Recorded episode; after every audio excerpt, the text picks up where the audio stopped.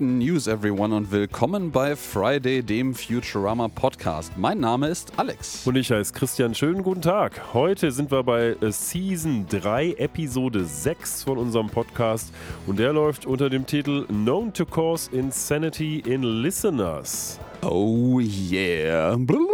Ah nee, ja. wir sind ja keine Listeners hier. Wir sind ich, keine äh, Listeners, aber ich alle, bin nicht zuhören. insane ja, du in hörst mir zu, ne? Also man könnte auch sagen, wir selber hören uns auch zu. Wir machen es ja jetzt gerade live. Dementsprechend, wenn heute irgendwas passiert, was auf Insanity schließen lässt, wisst ihr Bescheid. Vielleicht bist du so ein, so ein Enchanter, den man Chris Oh, nennt ja. und der Insanity Wizard, Spells hat, ja. Er heißt Enchanter, ne? Tatsächlich. Ja, ja, ja, ja.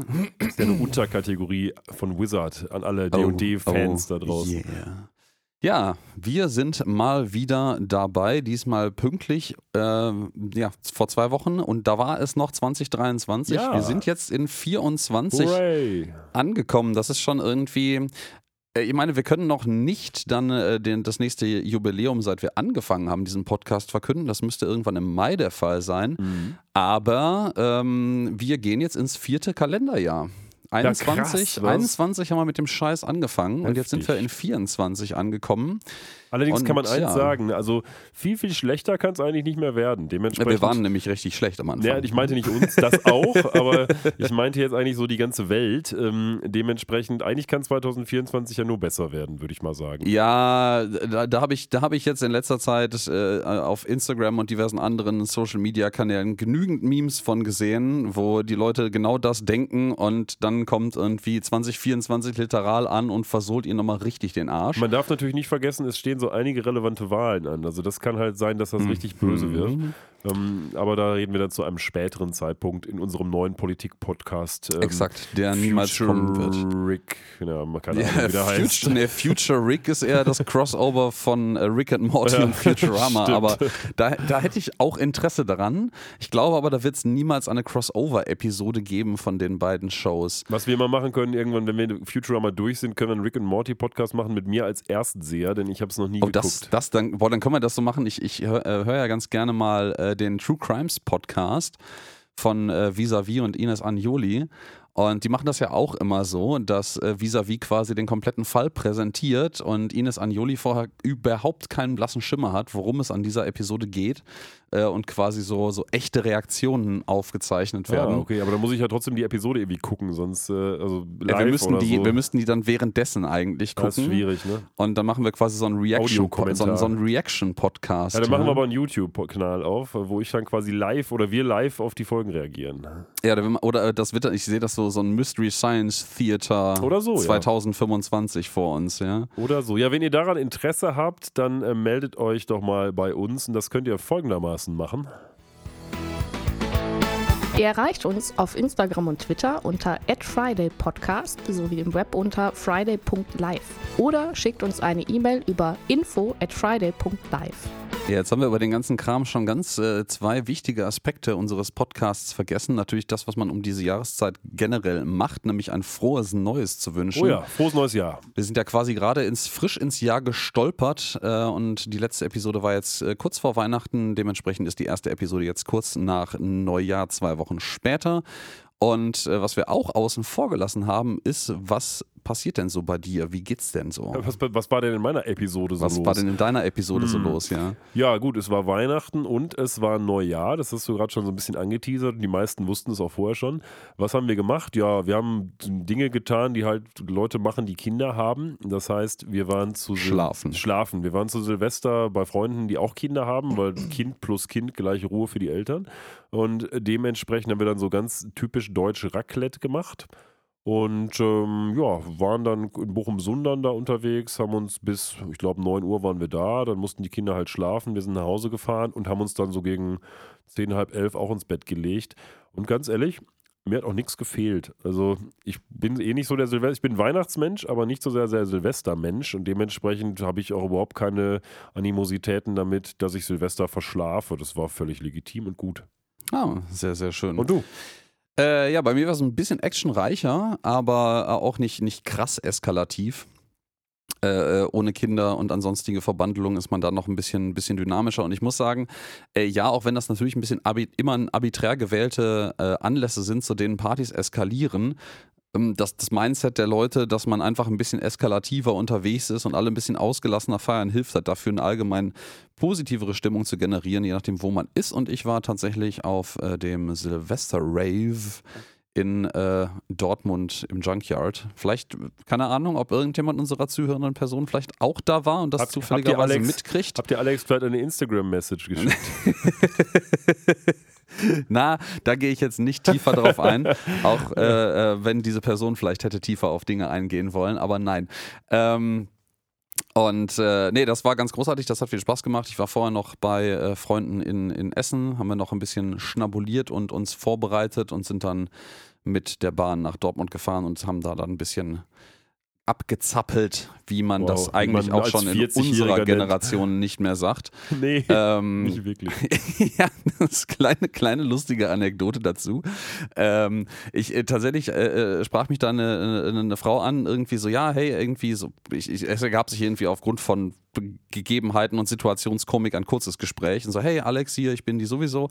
Ähm, und äh, dann kam irgendwann von ihr die Frage auf, wie alt ich denn wäre. Und äh, dann habe ich ihr halt auch gesagt 40. Und sie so, boah, das finde ich mega cool und so, dass du hier irgendwie noch am Start bist. Und ich weiß nicht genau formulieren, es war auch sehr laut. Das heißt, ich habe das nur so bruchstückhaft manchmal verstanden. Man ist ja alt und hört nicht mehr so richtig gut. Tat, ja. Ähm, und dann kam dann mit, mit so einem kurzen noch wegbeugen und wieder, wieder hinbeugen noch so ein Nachsatz irgendwie so, ja boah, dann, dann hast du bestimmt voll die coole Lebensgeschichte zu erzählen. und ich dachte so, Alter, ich, ernsthaft, ich, du bist vielleicht irgendwie Anfang 20, ja, aber ich bin keine 80. Ich kann nicht irgendwie vom großen Kartoffelkrieg 1935 erzählen, als alles noch aus Holz war, ja. Genau, damals, als die Dampfmaschine und der Buchdruck erfunden wurde, war Alex schon daneben. Damals, als Kruppstahl noch aus Holz war. Genau, ja. ja, also so, so, so alt bin ich dann doch nicht. Da müssen wir jetzt nicht übertreiben. Ja, aber aus der Perspektive sieht man heute ja die Leute, das muss ich mir auch mal vergegenwärtigen an der Uni, dass da Leute sitzen, die irgendwie 20 sind und für die bin ich halt echt alt. So wie halt Ja, ja, meine ja. Lehrer damals für mich als Jugendlicher auch echt alt waren. Völlig egal, wie jung die noch waren. Ich, ich habe aber den Eindruck, ich weiß nicht, vielleicht ist es meine, meine persönliche Selbstwahrnehmung nur, aber irgendwie, meine Intuition sagt mir, das geht auch irgendwie der Gesellschaft allgemein so. Ich habe das Gefühl, dass diese Grenzen ein bisschen aufgeweichter geworden sind, als früher noch war. Weißt du, früher habe ich das, dieses klassische Klischeehafte, der, der Respekt vorm Alter und diese Distanzierung von Leuten, die irgendwann älter sind und der Jugend, das vermischt sich alles ein bisschen mehr, habe ich den Eindruck, als es noch irgendwie in den 90ern, vielleicht 80ern der Fall war. Ja, vielleicht sind wir auch noch nicht alt genug. Also ich würde auch Eventuell sagen, auch das. Ich würde ja, auch sagen, das- dass wir immer noch so ein bisschen, ich, ich weiß noch so ungefähr, was abgeht, auch bei Leuten, die jetzt irgendwie jung sind. Ähm, und ich, Ich- bin nicht völlig außen vor und ähm, kenne diese Sachen so ein bisschen. Ich weiß jedenfalls immer, worüber meine Studenten reden, wenn die über irgendwelche neuen YouTube-Videos reden oder sowas.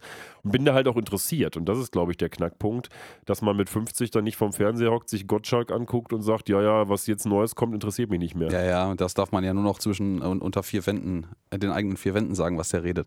Ähm, nee, ich glaube tatsächlich aber, dass ein großer, großer Einflussfaktor, und das ist eigentlich ja auch nicht so überraschend, äh, dieser, dieser gesellschaftlichen Veränderung auch äh, Social Media und das Internet ist, weil man sich halt einfach viel einfacher untereinander austauschen kann.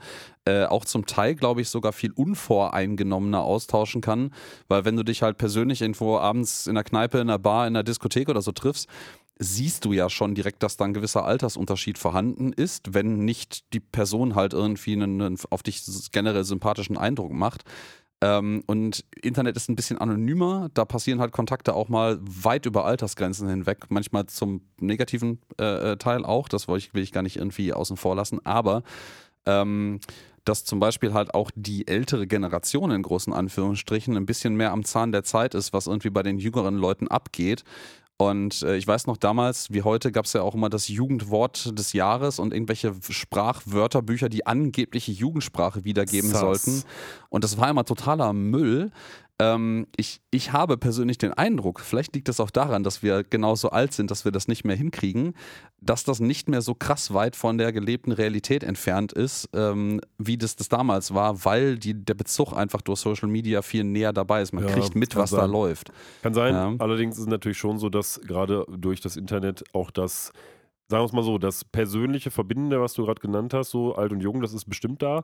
Das Inhaltliche leidet vielleicht trotzdem ein bisschen darunter, weil es natürlich erstens meistens Extreme sind, die aufeinander prallen und jeder viele extreme Meinungen nach außen trägt und zweitens man natürlich in einer gewissen Bubble unterwegs ist.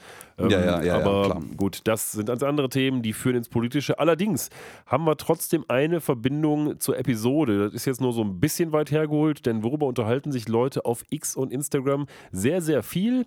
Globale Erwärmung. Und Genau. darum geht es auch heute. Ja, wobei tatsächlich äh, das, das Thema, der, der Begriff ist ja auch nicht ganz so gut gealtert, weil es mittlerweile ja nicht mehr nur um die Thematik globale Erwärmung, sondern allgemein Klimawandel geht. Klimawandel, ja. Auch wenn im Kern natürlich immer noch die globale Erwärmung dem Ganzen zugrunde liegt, aber man ist da mittlerweile von der Wortwahl ein bisschen weiter als das. Und ähm, was wir, glaube ich, noch gar nicht gemacht haben, nach unserem etwas chaotischen Vorgeplänkel, ich glaube, wir haben noch nicht gar nicht erwähnt, unter welchem Motto diese Episode heute Doch. eigentlich läuft. Ja, hast du das gesagt? Hab ich Habe ich das noch gesagt. vergessen? Ja, siehst du, mit 40 bin ich halt so alt. Das Weil ich ist, so äh, im Flow am Anfang das gesagt vergesse das ich unter Umständen. im Rhyme untergegangen. Aber was wir noch nicht gesagt haben, ist, um welche Episode es sich heute handelt, Genau. die wir und besprechen.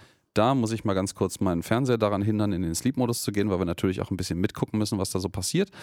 Ähm, und zwar, es geht diesmal um die großartige Episode Crimes of the Hot. Das ist 4 ACV 8, also die achte Episode der vierten Produktionsstaffel, tatsächlich die erste Episode der fünften Ausstrahlungsstaffel. Wir sind jetzt also eine Ausstrahlungsstaffel weiter. Gesendet im englischen Original am 10. November 2002 und die deutschen Eckdaten Ja, überlasse ich 17. Juli gerne. 2004 kam das Ganze in den deutschen Landen und lief unter dem etwas obskuren Titel Die stinkende Medaille der Umweltverschmutzung. Wow.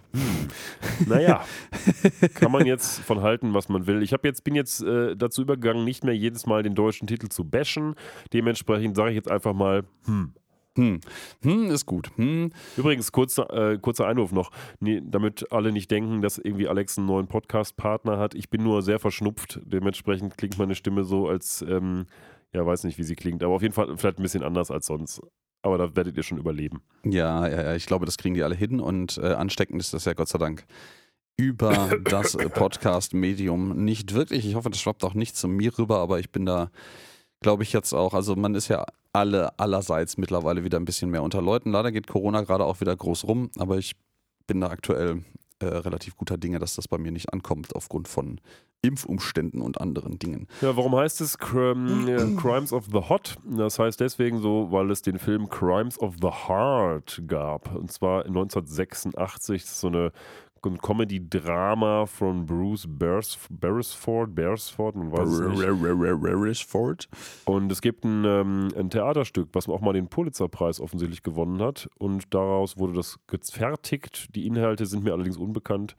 Ist vielleicht auch nicht ganz so wichtig, denn wir haben ja gelernt bei Futurama, es geht bei den Titelreferenzen eigentlich immer nur kurz darum, irgendwie einen netten Titel zu haben, der mit der Episode meistens nicht viel zu tun hat. Ja, ja, genau.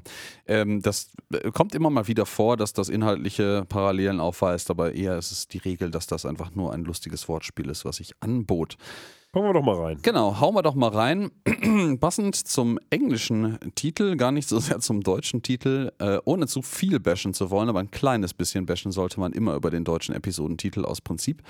Ähm, steigen wir direkt ein und sehen, wie die gesamte Planet Express Crew so an der Seite vom Planet Express Hauptquartier sitzt. Die haben da nämlich so einen Pool aufgebaut an so einer Außenterrasse, die es vorher, weiß gar nicht, ob es die gab, aber zugegebenermaßen, man sieht hier das Planet Express Hauptquartier auch selten von der Seaside, also von der Seite des, haben wir aber schon des gesehen. Hudsons ist es vielleicht, ich weiß es haben nicht haben genau. wir schon gesehen. Ja, ja. Aber da ist so eine Terrasse draußen drauf, keine Ahnung, ob es die schon immer gab oder ob die jetzt der Episode wegen angelegt wurde. Und äh, da sind ähm, ja Soldberg, Bender nicht, Hermes. äh, Hermes, Amy, Professor und Lila gerade dabei, einen Pool einzurichten, der da draußen ist. Und die sind alle in, in Badeklamotten. Und ähm, Soldberg ist auch schon direkt sehr ungeduldig, weil es ist offensichtlich sehr, sehr heiß. Also der, der, der wird quasi gerade wie so ein Lobster im Kochtopf gekocht. Also der schwitzt sichtlich, sichtlich äh, auf seinem Chitinpanzer sogar, hat so einen Cocktail und so Schwimmflügelchen äh, an. Weil die braten alle da, ne? Die braten alle ganz, ganz hart. Ähm, und ja, Lila füllt dann den Pool mit Instant-Poolwasser, mit äh, toten Blättern inklusive, wie das bei so einem schönen Outdoor-Gartenpool sich gehört. Ähm, das ist ein, also ein, ein schöner Pan auf alle möglichen Instant-Suppen, Nudeln und Instant-Produkte. Sag dir Ähm, eins, diese scheiß Blätter, jetzt nicht in meinem Pool, da ich keinen hab, aber im Garten nerven höllenmäßig, weil das, du kriegst sie nie weg. Es gibt Bist immer du, bist, Blätter. du, bist du kein Dad mit einem Leafblower, mit einem Doch, bin ich, Laubbläser? aber meiner ist relativ klein, mein Leafblower. Haha. ähm, aber ähm, auf jeden Fall bringt der auch nicht viel und ich hake immer also und das Haken geht mir richtig auf den Zwirn, weil das erst, total erst, kannst du das nochmal langsam sagen? Er ist klein, aber er bringt auch nicht viel. schön. Also wenn mal irgendwer das hier irgendwie zusammenschneidet und dann eine AI damit füttert, der dann die dann irgendwas erzählt über mich, dann ist das bestimmt der perfekte ja, Satz. Ja, ja, das ist, das, das wird, das ist die, die Titelüberschrift. Ich finde übrigens auch so Pools total doof, weil ich irgendwie, wenn ich entweder ich habe ein richtiges Schwimmbad, wo ich schwimmen kann oder nicht, oder ich habe eine Badewanne, aber so ein Pool ist irgendwie nichts für mich. Ich Stimmt, der nicht. Christian hat nämlich, das wisst, äh, wisst ihr noch nicht über ihn, in der Schule war der ähm, immer schwimmen, im Schwimm, Verein, Schwimmverein Ja. warst du, ne? Ja.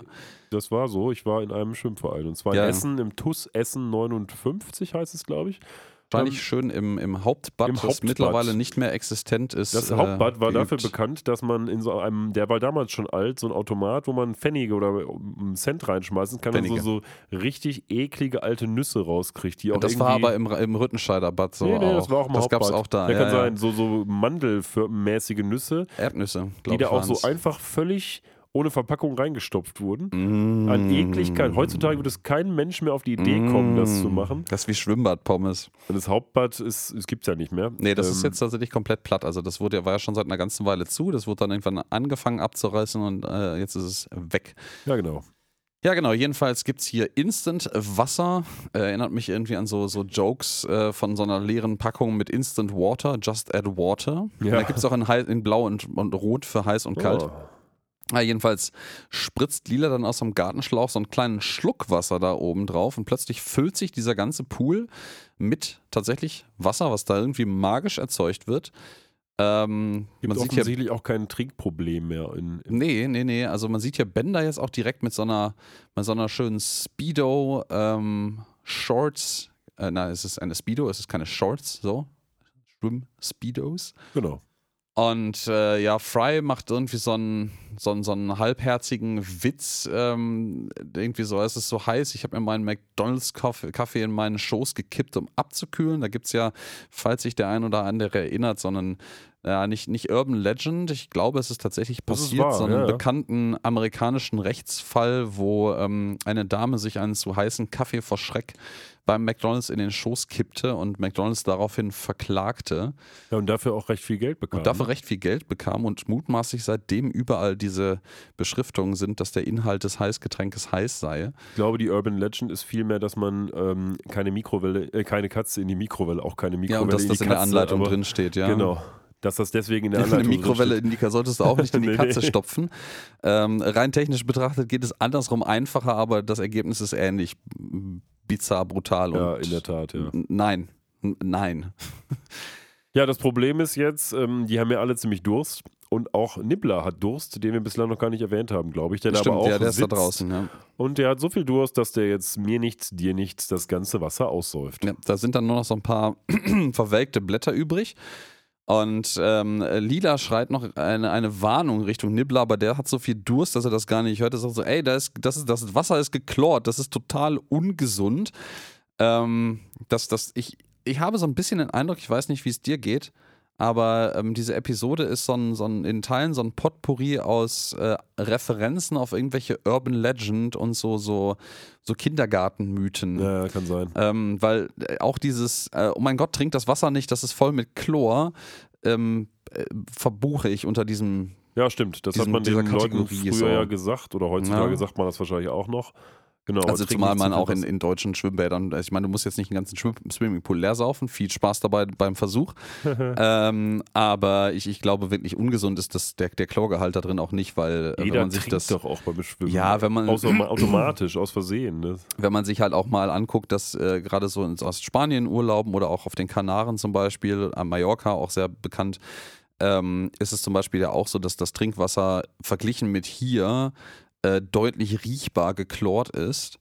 Ähm, um halt irgendwie Keime abzutöten. Aber das ist alles, obwohl man das sehr deutlich riechen kann, teilweise sogar deutlicher, als es in einem Schwimmbad der Fall ist, äh, ist alles perfekt. Also es ist alles, soweit ich weiß, jedenfalls unbedenklich trinkbar. Das schmeckt halt unter Umständen nicht sonderlich ansprechend, aber es ist nicht per se giftig. Also ich würde jetzt in einem ausländischen Hotel wahrscheinlich kein Wasser aus dem Hahn saufen, aber das nicht, heißt nicht, dass es schlecht wäre, sondern einfach nur, dass ich misstrauisch bin. Mhm. Aber ich weiß zumindest, dass ich hier mein Wasser ganz ohne weiteres aus dem Hahn ja, trinke. auch das hier darfst du natürlich sehr gerne trinken. Das äh, ist nämlich auch aus dem Hahn. Ja, ich so viel sind gerne. mir meine Freunde wert. Ja, sehr gut. Äh, ich trinke aber zu Hause auch nur aus dem Hahn, dementsprechend. Ja, ja, ich, ich, ich würde sagen, auch- 90 Prozent meines ähm, Flüssigkeitskonsums ist Wasser aus dem Hahn. Also, Äh, Ja, ja, ich auch. Also im Büro trinke ich es aus der Flasche, weil wir einfach Trinkflaschen, ähm, stilles Wasser haben. Eigentlich ist es totaler Unsinn. ich trinke es auch aus Gläsern. Ich hänge mich jetzt nicht unter den Hahn, aber ähm, Ja, ja, ja, ja. trotzdem. Ich weiß schon, was du meinst. Ja, hier tatsächlich offenbart sich allerdings äh, jetzt Lilas Angst ein bisschen und, und manifestiert sich ein bisschen stärker. Und zwar liegt dann Nibbler ja, gesättigt oder ge, gesittet. Es gab, gab mal irgendwann so einen deutschen Contest, wo das Mhm. Wort, das, das Sattwort für, für ich habe genug getrunken gesucht wurde. Und ich glaube, es war Sitt. Unglaublich kreativ. Ähm, und ähm, fettbäuchig auf dem Rücken und rülpst natürlich, wie man das irgendwie dann so tut. Und was rülpst denn natürlich aus? Eine riesig grüne Chlorgaswolke, ähm, die dann auch allen Anwesenden so ganz geringfügig aufs Gemüt schlägt. Die kippen nämlich alle hustenderweise um, weil Chlorglas, äh, Chlorglas, genau, Chlorgas bekannterweise äh, relativ giftig ist. Und Bender lacht sich dann ein und denkt so, haha, Menschen. Und dann meinst du, oh, warte, Chlor. Und ähm, ja, das, das äh, greift natürlich auch äh, Metall an und dann verrostet er einfach komplett instant und fällt auch mit um. Genau. Aber bei der nächsten Szene ist es schon wieder vergessen. Dann sitzen die zwar alle die noch am Tisch. so ein bisschen hangover, aber auch super geschwitzt einfach. Ne? Ja, und Bender ist auch wieder entrostet, wie auch immer das jetzt funktioniert hat, und wird jetzt als Dia-Projektor oder vielmehr, vielmehr Filmprojektor genau. Der hat auf einmal so ein, missbraucht. seine beiden Arme spannen quasi so Filmrollen ein und dann läuft durch sein, seine Zähne und sein Gesicht durch so eine Filmrolle, wirklich wie so ein Filmprojektor und seine Augen projizieren einen Film an die Wand. Da sehen wir übrigens auch am Ende wieder dieses Chevron-Symbol von Stargate, was ja Teil der Aliensprache ist. Mhm, ne? mhm, ganz genau. Das ist quasi so das Äquivalent von diesem 321. diesen ne? 3-2-1-Counter, Ja. ähm, der bei, bei alten Stummfilmen mal vorneweg lief. Genau. Ähm, ja, und der Film heißt natürlich Global Warming or None Like It Hot. Ja, wollen wir dazu mal kurz was erzählen? Denn dieser Film, Ja. den, der ist ja nicht nur bei Futurama relevant geworden, ne? Nee, nee, nee, nee, genau. Ähm, erzähl doch mal. Ja, ich hatte dir das Rezepter gegeben, aber kann ich auch gerne machen. Also Ja, wir haben ja in der, in der Episode einen Gaststar, den wir noch nicht wirklich benannt haben, der aber von seinem Mondplateau herabschweben wird im Rahmen der Episode und das war ja Al Gore. Und wenn mir nicht alles täuscht, hat Al Gore doch einiges mit diesem Ding gemacht, oder? Ähm, ja, genau, der hat dieses, äh, ähm, dieses Kurzfilmchen, was wir hier jetzt sehen, was quasi so ein bisschen äh, ähm, ja, globale Erwärmung und seine Folgen in, in comichafter, Futurama-artiger Natur darstellt, hat dieses Kurzfilmchen auch in seinem äh, Film, ich weiß gerade nicht genau, wie der eigentlich konkret hieß, das ist mir leider entfallen, äh, verarbeitet und das, ich glaube, als Intro oder Outro, ich bin mir nicht ganz sicher, verwendet. Der Ähm, Film heißt An An Inconvenient, Inconvenient Truth. Truth. genau, eine un unbequeme Wahrheit. Äh, wobei ich gar nicht weiß, ob der auf Deutsch so übersetzt wurde, aber das wäre die sinngemäße Übersetzung. Ähm, was ich noch einwerfen wollte, ist dieser kleine Global Warming Film, der heißt ja nicht nur Global Warming, sondern auch oder None Like It Hot, also niemand mag es heiß. Und das ist natürlich eine Referenz auf den 1959er Crime-Comedy-Film Some Like It Hot. Manche mögen es heiß. Manche mögen es heißt. Äh, produziert und äh, geschrieben von Billy Wilder mit Marilyn Monroe, Tony Curtis und Jack Lemmon. Nie gesehen? Nee, auch nicht, aber ähm, es ist so ein, so, ein, so ein Name, so ein geflügeltes Wort, was einem irgendwie äh, hängen geblieben ist Ja, quasi. was, was passiert in unserem Film? Die kleine, wie heißt sie, Janet, auf jeden Fall ein kleines Mädchen, kommt aus einem Laden und möchte ein kleines Eis schlecken und die Sonne ist so stark, dass ihr das Eis Susan. wegschmilzt. Susi Susan heißt sie. Die kleine Susan möchte das Eis schlecken, aber das Eis schmilzt schneller, als sie es mit der Zunge erreichen kann und schuld ist natürlich die globale Erwärmung. Ne? Genau, dann wird uns. Hey, habe ich einen Frosch am Hals heute? Ist vielleicht zu warm draußen äh, nicht. Eindeutig. Ja, ja. Ähm, ja, dann wird uns in so einem schönen kleinen Filmchen, also in so einem, im Stile von so, ähm, ja, von so, so alten Lehrfilmen aus den USA. Ja, auch so ähm, Cuphead-Style. ja, ne? so ein bisschen Cuphead-Style. Mir entfällt gerade, das ist im, eigentlich im Stile von irgendeinem bekannten, äh, äh, ja, so, so, so Dokumentarfilmen von irgendeinem, also so, so äh, Arbeitssicherheitsinfofilm, ja, glaube ich, so ein bisschen so gehalten. Atomkraftwerk-Dinger Ja, und ja, sowas. genau, genau, ganz genau.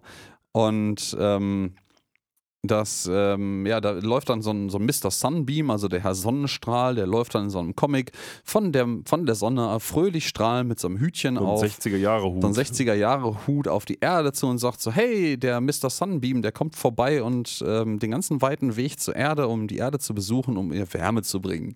So, und dann sagte so: Hey, ich äh, spring noch mal kurz rein, um euren Tag ein bisschen heller zu machen.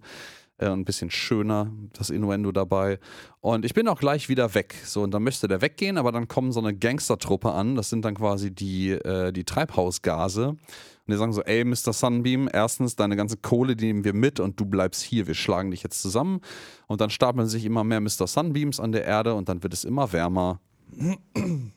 Also der Frosch. Ja. Ja, Es ja, wird ja. immer wärmer und wärmer und das ist natürlich das Problem der ganzen Nummer, warum die kleine Susan ihr Eis nicht mehr essen kann. Und das wird ihr erklärt von Al Gore, der neben ihr steht auf der Straße, der natürlich immer, wenn ein Eis schmilzt und ein kleines Kind das nicht essen kann, dort steht. Exakt. Sofort. Und das sofort erklärt, was überhaupt da... Al Gore? Mal gut gefragt. Nee, ich glaube nicht tatsächlich. Nicht das ist nicht ne? Al Gore. Al Quatsch Gore kommt erzählt. später noch. Der, der ist ja eher so ein, der ist, der, der, der Charakter ist ja hier eher auch so ein selbstgefälliger 50er, Stimmt, 60er Jahre stimmt. her, der Quatsch. dem, Ja, ja. dem kleinen dummen Mädchen erzählt, äh, dass das, dass die, die, die, die schönsten, äh, die, nee, die schönsten, die attraktivsten unserer Politiker haben eine, eine billige Last-Minute-Lösung dafür erdacht. Genau, das, würde ist, Al äh, Gore natürlich nie sagen. nee, Das, das stimmt schon. Was haben sie denn gemacht? Sie haben immer gesagt, ja komm, ist so heiß ähm, und wir haben ein Problem, weil das Meer, das sinkt, der Meeresspiegel sinkt und so weiter und so fort. Steigt. Äh, steigt, sorry, steigt. Ähm, lass uns doch mal ein bisschen Eis ins Meer schmeißen, damit das alles ein bisschen unproblematischer wird. Damit füllen wir quasi Eis nach. Und äh, das Problem ist eben, dass man das Eis da reinkriegen muss und das Eis muss erstens irgendwo herkommen und zweitens braucht man immer mehr Eis. Aber das hat man im Jahr 2063 angefangen Mhm. und seither läuft das so. Ich finde, diese Ästhetik dieses Films, die erinnert mich auch sehr an äh, die Ästhetik dieser, dieser alten, ähm, ja, dieser alten, alten Level von Portal 2, wo man ja auch aus diesem, weiß nicht, ob das mal weitergespielt hast damals. Portal 2 habe ja, ich bei Portal, bei ja. Portal 2, wo du dann relativ an, am Anfang aus dieser Testchamber ausbrichst und dann diese Katakomben von Aperture Science findest, wo ähm, nicht Johnson McJohnson, aber irgendwie heißt der Typ doch, ähm, Boah, die, die, der Erfinder dieses, dieser, dieser Firma seine Forschung angefangen hat. Und das ist auch alles in so einem 50er Jahre Oldschool, so ein bisschen Bioshock-mäßig Ja, da hab ich mich auch. eher dran Ah, erinnert, ist so. Bioshock ist Art Deco, glaube ich. Ja, ne? ja, kann sein. Äh, Aber an Bioshock habe ich mich auch eher erinnert gefühlt. Und ja, ja, das, das passt, passt vom Vibe her Ali, alle. Und ja, das Susi macht dann hier noch so einen, so einen kleinen, sehr, sehr, sehr bitter traurigen Kommentar, weil sie glaubt zu verstehen, was der große, große, nette Mann ihr da erzählt mit dem Eis, was da in den Ozean geworfen se- sagt so, das, das so wie, wie Papa das jeden Morgen in seinen Drink wirft. Und, und, dann, und dann wird Papa immer ganz böse. Ja, auch das so ein bisschen 60er Jahre Vibe, ne? Wo alles Oh, noch ja. am Rauchen und Trinken war. Oh ja, oh ja. Ja, und natürlich ähm, gibt es seitdem immer mehr, mehr Treibhausgase, aber man hat einfach immer größere Blöcke Eis ins Meer geworfen. Allerdings und nicht größere Raumschiffe benutzt. Ne? Nee, allerdings immer das gleiche kleine Raumschiff mit dem gleichen kleinen Greifer benutzt. Ähm, ich habe auch dazu Fragen. Ja. Aber zu Recht sagt Susan am Ende, aber gerne und ganz schnell der böse Mann sagt, jetzt doch, doch, jetzt ist es gelöst und jetzt halt die Klappe. Für immer. Es ist Genau. für immer gelöst. The end. Ja, und ähm, ja, dann äh, konkludiert Lila total korrekterweise, ja, wir brauchen dann wohl mal einen von diesen riesigen Eiswürfeln Und ein wieder. paar Idioten, und die ein paar Da Idioten, reinschmeißen ins Meer, ne? Genau, die den ins Meer Ja, reinschmeißen. und just meldet sich über den großen Bildschirm El Presidente Nixon und sagt, hör mal hier, Ihr seid doch die Idioten, die den jetzt reinschmeißt, weil ihr seid doch die Delivery Company. Ich finde es geil, wie als einziger einfach Soldberg aufsteht und sofort salutiert Genau. vor, vor Nixon. Ja, aber das passt auch, weil Soldberg ist ja doch recht obrigkeitshörig, ne? Ja, Soldberg ist halt gegenüber allen hörig, die irgendwie etabliert sind und Ansehen haben. Also relativ zu ihm quasi jeder auf der In Welt. der Tat, ja. Ähm, Ja, Nixon schwitzt auch total. er schwitzt schon wie J. Edgar Hoover, der sich versucht, gerade einen engeren Gürtel anzuziehen. Ja, genau. Das muss natürlich, darf nicht fehlen. Und ähm, ja, dann äh, konkludiert jetzt der Professor, alles klar, wir haben einen neuen Auftrag, wir holen jetzt das Eis. Und zwar muss man das Eis aus ähm, einem Halley's Kometen Äh, dem, holen. dem ne? Hallischen Kometen auf Genau. Deutsch, ja. Da habe ich gelesen, dass der Professor offensichtlich die Namen falsch ausspricht. Äh, ja, da gab es eine Diskussion drüber, ne? ja, weil der irgendwie sagt Halley's Komet. Ja, der ja. heißt aber eigentlich Halley's Komet. Ja. Und äh, ein Mann der Wissenschaft müsste es ja eigentlich besser wissen, aber gut, Mhm. sei es drum. Dann gibt's, dann gibt's direkt wieder, und das, da, da, da mache ich einen weiteren Haken auf meiner Liste von, von, von subtilen Anspielungen auf irgendwelche, ja, so, nicht, nicht so Urban Legends, aber es passt in den Vibe rein, äh, meinte so, ja, dann freut sich Fry total so, ja, das wir machen quasi so eine Mining Operation, also wir sind jetzt wie Bergleute, die, die Eis abbauen. Ähm, und da meint der Professor darauf, ja, es gibt keinen sichereren Job, als den in einer Mine zu arbeiten oder als äh, Bergarbeiter. Ähm, ganz im Speziellen, wenn man im Weltall auf einem riesigen Schneeball Dinge abbauen möchte, der sich mit Millionen von Meilen pro Stunde durch den Weltraum bewegt.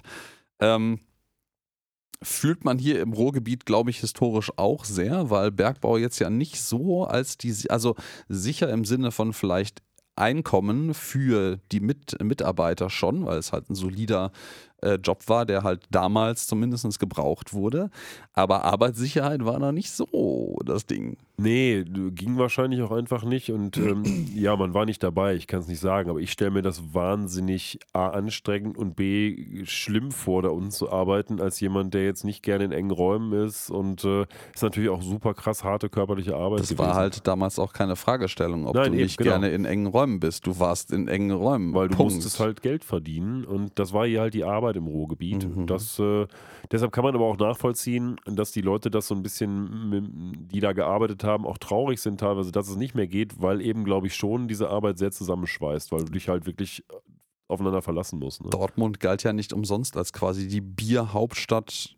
Ich weiß nicht, ob nur Deutschlands oder Europas, weil auch das nicht nur Dortmund an sich, sondern das gesamte Ruhrgebiet einfach unzählige äh, Bierbrauereien hatten, weil man halt irgendwie den harten Arbeitsalltag unten im Pütt äh, kompensieren musste. Ja. Indem man halt einfach abends dann die Lohntüte direkt dem Barmann auf die Theke gelegt hat und einfach hoch die Tassen. ne? Ja, ist krass, ne? dass es tatsächlich so, so eine Lebenseinstellung ja fast schon war, dass die Leute, die haben ja Großteil ihres Lebens so verbracht. Und Ja. das ist jetzt, will ich auch gar nicht wertend meinen, aber aus der heutigen Perspektive erscheint das natürlich crazy, also dass Ja, ja. man das macht. Es spiegelt sich ja hier in der Region auch noch so durch viele Sprichwörter und Eigenarten her. Ne? Also alleine dieses irgendwie so, sagt man ja immer so schön, A40, woanders ist auch scheiße, oder dieser Ausspruch, woanders ist auch scheiße, äh, ist halt auch so eine so ein, so ein, so ein entmutigendes äh, Versuch's erst gar nicht irgendwie, hör mal, das das machst du schon, das ist Bleib alles bei irgendwie, Leisten, ja, bleib ja. Schuster, bleib bei deinen Leisten, das, das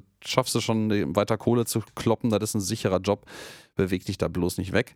Na, und natürlich möchte ich an dieser Stelle noch ein, äh, entwerfen, ich glaube, ich habe eine Staublunge. Ja, selbst Ja. mit einem Meerjungen Mann.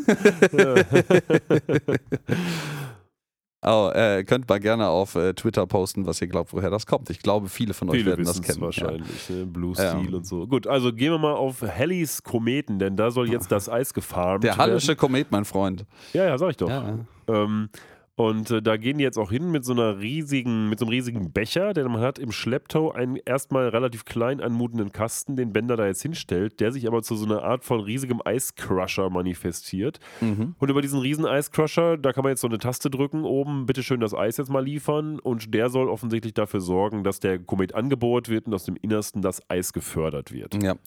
Fry macht da, der, der hat irgendwie jetzt diese Episode den Auftakt der kurzen Punchli- Punchlines und Puns, macht da noch einen Witz, der sich äh, der entpuppt als ein Russian Reversal, also eine russische, eine russische Kehrtwende, würde ich das jetzt mal frei übersetzen. Ich weiß nicht, ob es da einen feststehenden deutschen Begriff gibt.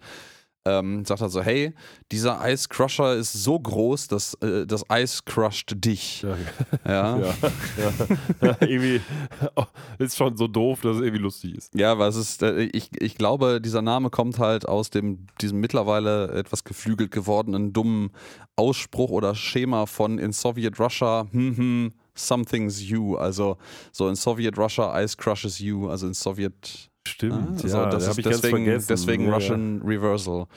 Ja, ja stimmt. Ja, Jakov Smirnov soll das gesagt haben. Habe ich gerade mal gegoogelt. Ist ein American Comedy, Com Comedian. Comedian. Also, sprich, ist tatsächlich, ich dachte, Smirnov hatte ich so mit Smirnov Eis Ja, ähm, ja, in Verbindung was gebracht. ja hier tatsächlich auch Macht Sinn. sehr Aber stimmt. es ist ein ähm, Ja. Stand-up-Comedian aus Amerika. Genau, und äh, ihm werden viele dieser Russian Reversal ähnlichen Jokes zugeschrieben, was aber größtenteils überhaupt nicht stimmt, einfach nur weil es weil er vielleicht bekannt war für Dinge, Dinge. Ich weiß nicht mal, ob das stimmt. Ja, Naja, jedenfalls, äh, dieser, dieser Ice Crusher entpuppt sich jetzt eigentlich als so eine riesige, ja quasi wie so eine landgebundene Bohrinsel, die auf vier Beinen steht. Oben tatsächlich wie so ein, wie so ein Eisspender hat, wo man dann, fast wie so ein Getränkespender, wo man so gegen so einen Schalter einen, einen Becher drücken kann und dann fallen da Eiswürfel raus. Genau. Und der bohrt jetzt fleißig und äh, der fängt auch erst an zu bohren, nachdem die, die, diesen albern großen Becher, der oben auf dem Planet Express Schiff montiert ist, darunter geschoben haben und diesen Hebel bedient haben, dass das Ding angeht. Also User Interface Design 5 von 5 Sternen würde wieder nach Eis bohren. Ja, würdest du zwar machen, aber du würdest kein Eis finden, denn wie unsere Leute von der Crew jetzt auch feststellen, das Eis ist leer. Und das ist natürlich ein Problem. Dun, dun, dun. Ja, dann gibt es noch so ein paar Jokes, dass irgendwie in einer gewissen Motelkette das Eis grundsätzlich kaputt ist. Heute würde man, heute würde man da einen Witz irgendwie draus machen, dass bei McDonalds die Eismaschine immer im Arsch ist. Das war damals, glaube ich, noch nicht so ein großes, also zumindest kein mir bekanntes äh, Meme. Was, mich, was ich mich gefragt habe, das, das weiß ich tatsächlich nicht, ist das nicht auch vielleicht ein Problem für den Kometen selbst, wenn sein Inneres komplett hohl ist? Mm, der müsste, müsste eigentlich zusammenbrechen, glaube hätte ich. jetzt so. auch Aber gedacht. Also hätte schon längst zusammengebrochen sein müssen. Ich weiß auch gar nicht, ob der hellische Komet überhaupt ein Eiskomet ist, ob das in irgendeiner Form richtig ist. Ich kann das gleich mal nebenher nachgucken. Ähm, oder du tust das eventuell. Ja, Bender verkündet hier noch ähm, natürlich die, die wichtigste Erkenntnis daraus, dass sie festgestellt haben, gerade dass hier kein Eis mehr vorhanden ist. Das ist die en das Ende des Banana Daiquiris, wie wir ihn kennen. Weil es gibt kein Eis mehr für den Banana Daiquiri. Äh, und das Leben im Übrigen auch. Ja, hier steht nur beim Halleischen Komet, es wird vermutet, dass Kometen aus einem Gemisch aus Eis, Gestein und Staub zusammengesetzt sind. Ja gut, man ist jetzt selten schon mal dahin gekommen. Wir sind ja nicht bei Armageddon, also dem, was ist das, äh, ähm, Film mit, ich habe vergessen, Bruce Willis. Bruce Willis, doch, genau, ja. Mhm. Armer Ähm, Typ jetzt auch, hat, ja. ich, ist krank, ne? Ja, ja, ganz schön. Also und Demenz und alles, das ist alles nicht, nicht schön. Ja, jedenfalls, äh, man ist dann erfolglos wieder zurück auf der, äh, auf der Erde und guckt, wie das immer so gut ist, äh, wie das natürlich auch bei Sitcoms, die man vor dem Fernseher anguckt, sehr üblich war. Auch in der Sitcom wird fleißig Fernsehen geguckt. Wir sind jetzt bei unserem Lieblingsnachrichtenmonster Morbo und seinem, nicht Sidekick ist nicht richtig, aber Co-Moderatorin Linda, wobei Ja, ich immer nicht richtig weiß, wer von denen eigentlich Co-Moderator ich ist. dachte, wer wer ist. Mhm. Ähm, also Morbo sieht noch ganz fresh aus. Ja, abseits davon, dass sein Kopf mitatmet quasi. Das stimmt, aber Ja. Linda sieht schon eher mitgenommen aus. Sieht so ein bisschen aus wie so eine Cracknutte. ja, Ja, die hat wie so, Hattie so, so ein bisschen. ja, so krass verlaufene äh, äh, Lidschatten und alles und die, das, das, das ist auch der, auch der, der, der äh, Lippenstift läuft dir quasi aus dem Gesicht und die, die Achsel sind, sind äh, also es ist einfach Aber es- kurz es unfassbar heiß da. Es ist schön, äh, jetzt wissen die Ähm. Leute auch, wie wir so uns, äh, unser Sprachgebrauch ist. Ich sage, er sieht schon recht mitgenommen aus und Alex sagt, wie eine Cracknutte. so ist es so ist natürlich auch im echten Leben immer. Ja, ich, ich, sag, ich spreche das aus, was du denkst. Wir spielen uns dann den Ball einfach gegenseitig Genau. ein bisschen zu. Das ist schon in Ordnung. Äh, Morbo sagt dann auch, Morbo gefällt das, aber Morbo ist klebrig, also Ja, weil er halt ja voll geschwitzt ist. Morbo echt gefällt das. eklig. Genau, Morbo gefällt das natürlich, weil die Erde jetzt dem Untergang geweiht ist und als Alien, das die Erde ausrotten möchte, ist es natürlich ganz toll. Und er berichtet dann noch, wie das diese brennende Hitze die Polarkappen ähm, geschmolzen hat der Erde und äh, das Ganze irgendwie Fluten oder Überschwemmungen biblischen Ausmaßes äh, nach sich zieht. Wir sehen dann tatsächlich so eine Arche mit einer ganzen Menge so halb glücklich aussehender Tiere an Bord. Glücklich ähm, geht so, aber ja. ja dann äh, irgendwie Joke, den ich nicht so richtig verstanden habe, ob der wirklich so random ist oder ob da irgendwie noch was dahinter steht.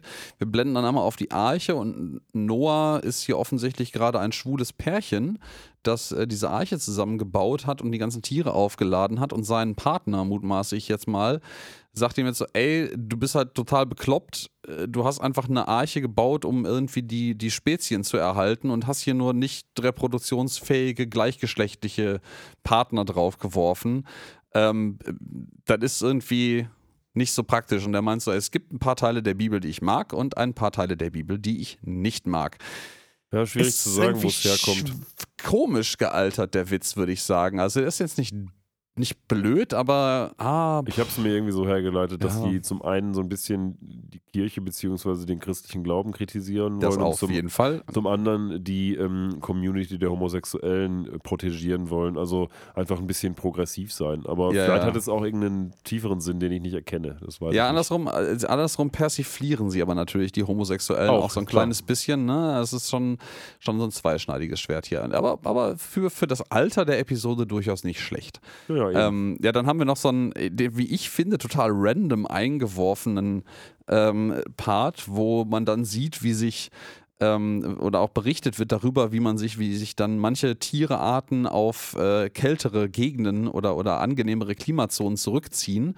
Und man sieht einfach wirklich, wie so Horden von Schildkröten sich über irgendwelche niederländischen Deiche rüberwerfen in das dahintergelegene tiefere Land, um dann im Land von Tulpen und Windmühlen zu leben.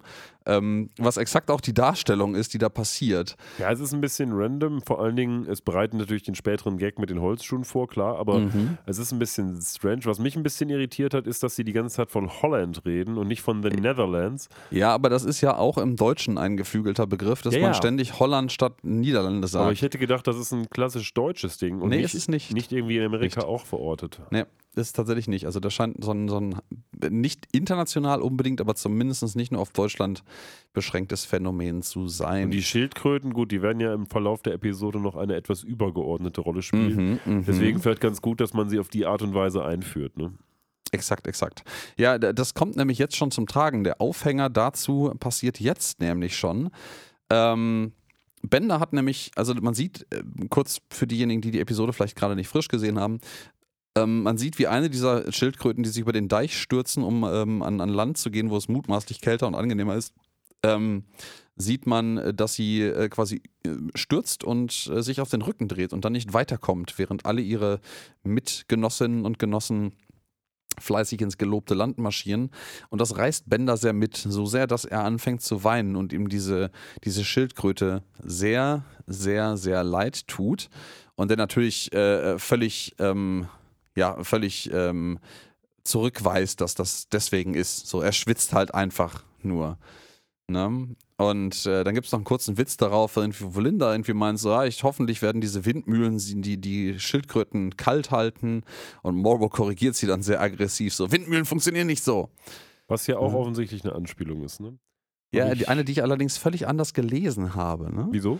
Also meine Leseart war halt irgendwie so ein, ich habe das irgendwie so im, im Kontext gesehen von so Urban Legend, dass irgendwie Windmühlen und Windkraftwerke Wind machen würden. So, das ist, das ist aber nicht der Fall. Ne? Hast du das gerade nee, zur Hand? Ich, hab's, ja, ich, ich gucke es gerade und offensichtlich ist es etwas von Neopets, aber ich weiß nicht, was Neopets ist. Deswegen gucke ich es mir gerade an. Neopets scheint eine Art von ja, was ist das? John Million of Players at Neopets Today. Adopt and customize your Neopets. Also es scheint so eine Art virtuelles Tamagotchi zu sein. Ah, scheinbar. Okay. Und da gibt es offensichtlich ein Item, hier steht nämlich, ähm, es, es, gibt ein Item, The Way Windmills Work, und äh, da gibt es eine Beschreibung, Windmills do in fact work that way. Und offensichtlich okay. kommt es daher.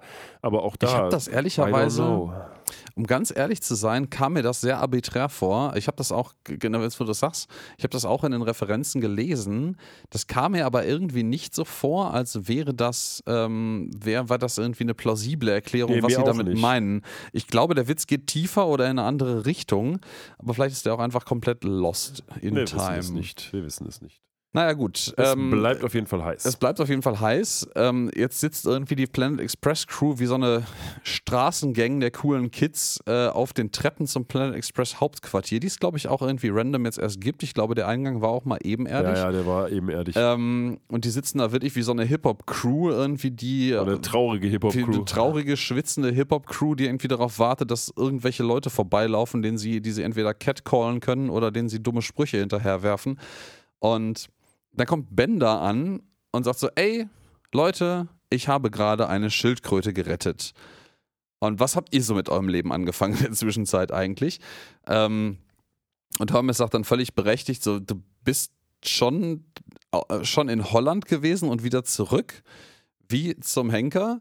Und äh, die An äh, Bender beantwortet die Frage dann, und da kommen wir auf das, was du vorhin schon angedeutet hast, äh, indem er einfach ähm, auf seine Schuhe deutet, also seine Füße deutet. Und der hat auf einmal halt so, so Holzschuhe an, so wie halt, die sehen jetzt nicht so aus wie irgendwelche niederländischen traditionellen Holzschuhe, aber das ist so das Innuendo dabei.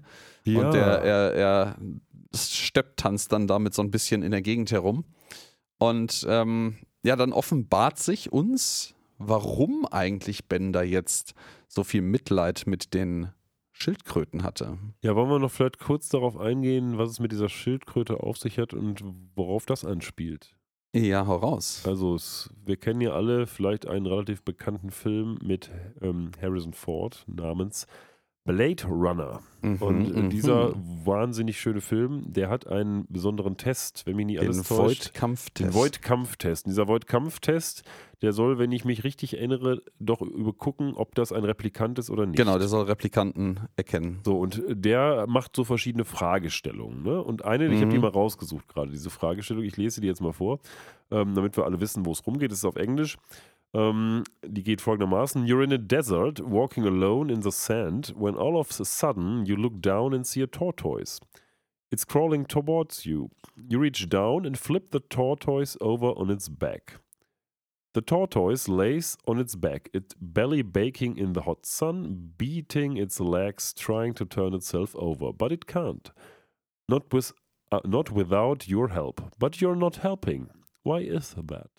Und Ja. das ist diese Frage, die man den Replikanten stellt. Also im Wesentlichen, da liegt eine Schildkröte ähm, und die Ja, hat du, bist, quasi. du bist mitten in der, in der sengenden Hitze einer Genau. Wüste und vor dir entdeckst du eine Schildkröte, die nicht ohne Hilfe die aufstehen kann. auf dem Rücken liegt und ohne Hilfe nicht mehr aufstehen kann. Du hilfst ihr nicht, aber warum hilfst du ihr nicht? Genau, und da soll man eben daraus erfahren können, warum ein Replikant offensichtlich wahrscheinlich keine Empathie hat oder dieses Konzept nicht versteht. Ja, ja, kann, ne? genau. Das, das ist so ein Test, der aus endlichsten Fragen besteht und diversen komischen, repetitiven Fragen, Phrasen. Der wird im Film, glaube ich, auch nur mehrfach angedeutet, aber nie in voller Länge gezeigt, weil es natürlich ein fiktives Filmkonstrukt ist. Genau.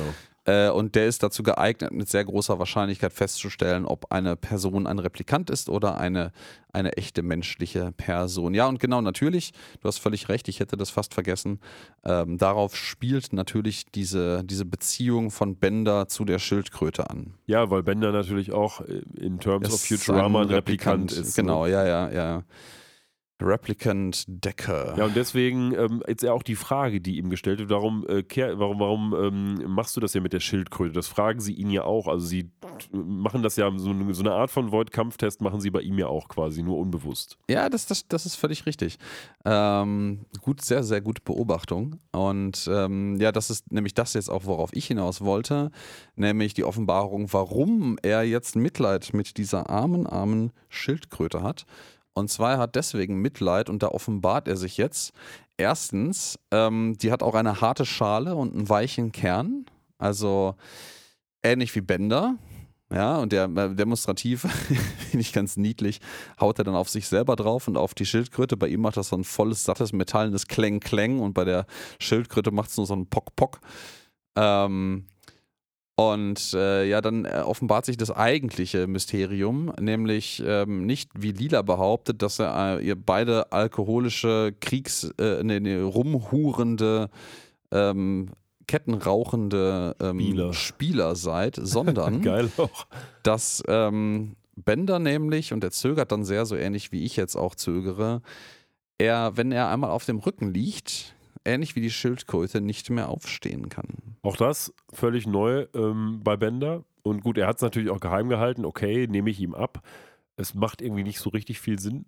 Aber ähm, gut, wir nehmen es ihm ab aufgrund der Storyline und aufgrund der Tatsache, dass man ja jetzt auch kein Argument findet, warum es nicht funktionieren sollte. Wir werden ja, Ja. im Rahmen der Episode auch noch herausfinden, ob es denn wirklich so ist. Ja, ja. Das Geile ist, dann, dann wird diese Crew tatsächlich, und das, das fand ich ein bisschen random, bis ich jetzt gerade selber so dieses Narrativ gesponnen habe von der, der Street Gang, die hier draußen auf bereitwillige Opfer lungert.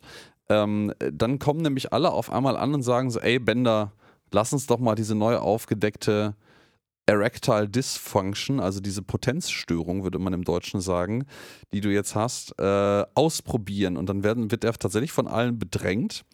Und Lila kommt dann wirklich irgendwie von, äh, nee, Lila, sondern Amy kommt dann von der Seite an, während er rückwärts läuft und stellt sich ihm in den Weg, sodass er auf den Rücken fällt. Äh, die, die Schildkröte auch loslässt dabei, die genauso wie er auf den Rücken fällt. Und dann machen die quasi beide die gleichen hilflosen Fußbewegungen nach oben.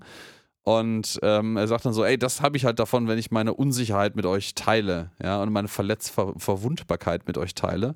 Ja, wobei ich sagen würde, auf der einen Seite hast du recht, nämlich diese Straßengang-Attitüde, dass das jetzt alles plötzlich Bullies sind, die zeigt sich dann natürlich. Auf der anderen Seite ist es ja immer ein gutes Konzept, Sachen zu zeigen und nicht nur zu erzählen. Deswegen war es wahrscheinlich notwendig, das jetzt auch den Zuschauern einmal Ja. darzulegen. Es ist immer gut, einfach mal Leute ein bisschen zu mobben. Das nicht, aber so Show, don't tell halt, ne? Das Ja, sollte ja, man ja. immer tun im, im Filmbusiness. Das haben sie dann hier extra gemacht, damit jeder nochmal weiß, was ist denn damit gemeint, ne? Ja, ja, Und ganz genau. gleichzeitig sieht man oft in den Straßen jetzt die Civil Defense, also die Zivilverteidigung rumfahren und ähm, man sucht offensichtlich Wissenschaftler. Und zwar Wissenschaftler dafür, dass man jetzt irgendwas tun muss gegen die globale Erwärmung und jetzt die geballte Science Power aktivieren will, um die beste Idee zu finden, das Ganze doch noch abzuwenden. Und ähm, ja, dann kommt so ein Homöopathiker an, glaube ich, ist es, ne? Ja, ja, da kommt so ein Typ an, so, ich habe einen, einen, einen homöopathischen Abschluss von der Universität sowieso. Ähm, ich möchte auch mit. Und äh, dann sagt, der kommt aus diesem, diesem Ansagen-Auto, was da durch die Gegend schwebt, im Übrigen, möchte ich wieder bei- anmerken. Ja. Äh, einfach nur so eine, so, eine, so, eine, so, eine, Ansage raus und so, du hast einen Abschluss in Schwachsinn, ja, in, in Baloney. und, und so ein Wasserwerfer. Und so ein Wasserwerfer, den einfach wegpölt. Ich finde das eine total gut. angemessene Reaktion ich, auf kann Homöopathie. Ich, kann ich connecten ja. zu, in der Tat. Ja. Ja, das finde ich total, total, total gut. Ja, ja es gibt ja natürlich auch, ähm, das lag damals zeitlich wesentlich näher dran, dass diese Konferenz in Kyoto stattfindet, ist natürlich nicht so ganz von ungefähr, weil es äh, gab 97 äh, das im Nachhinein sogenannte Kyoto-Protokoll, ähm, das äh, von einer am 11. Dezember 97 beschlossene Zusatzprotokoll zur Ausgestaltung der Klimarahmenkonvention der Vereinten Nationen. Und das wurde tatsächlich in Kyoto äh, verabschiedet Ja, ja. und dementsprechend auch der Name. Ja, Ganz bekannt ja auch, Kyoto-Protokoll. ja, ja, ja, ja.